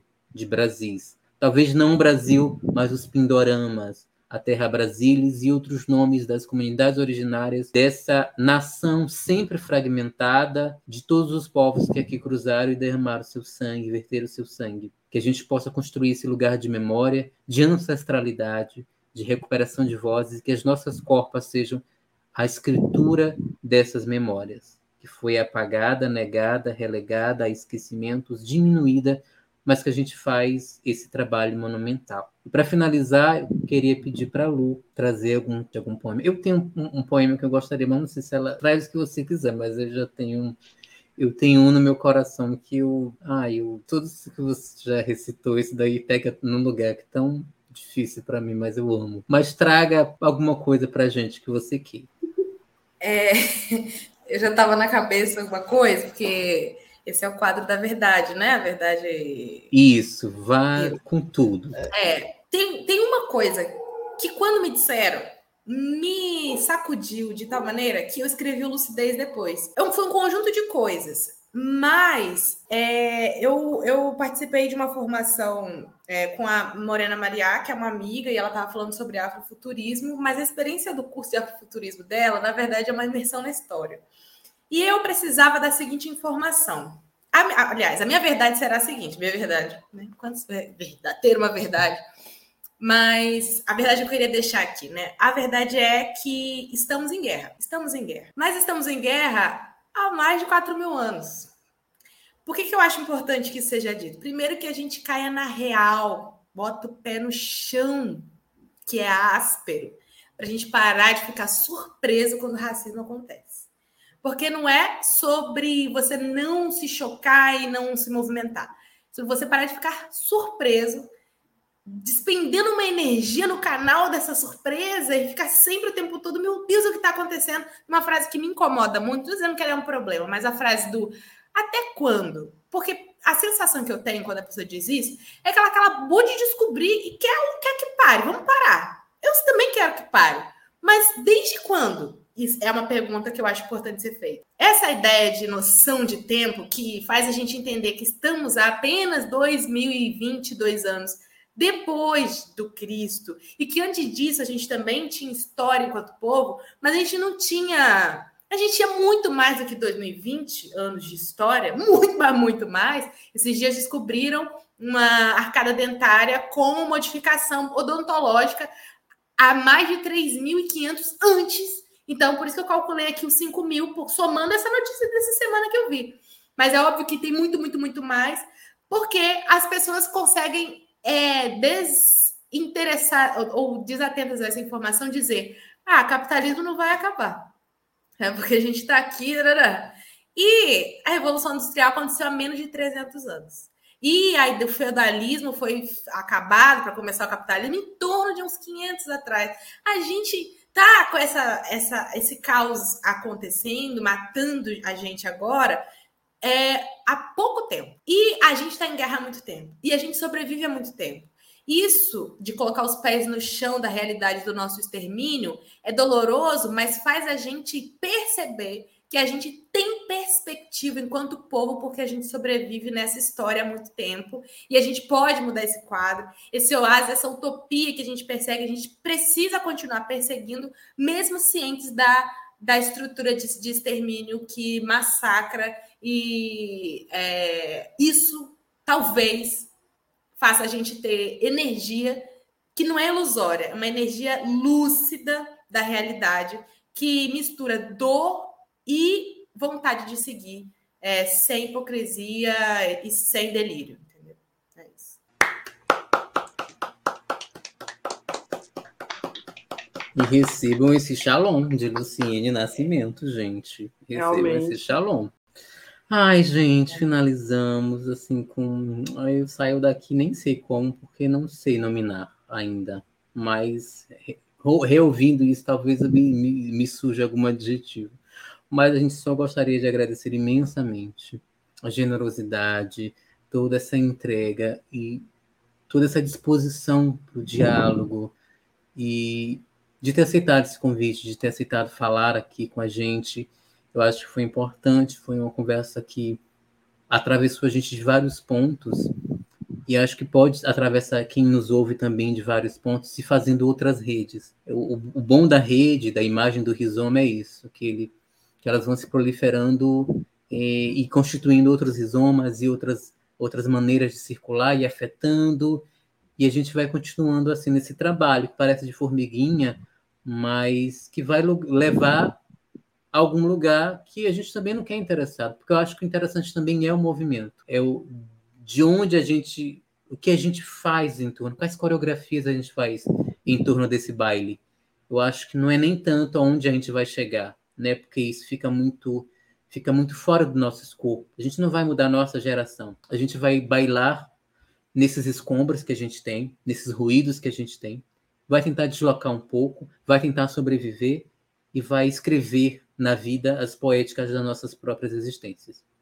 E se a gente conseguir fazer isso, já está muito de bom tamanho.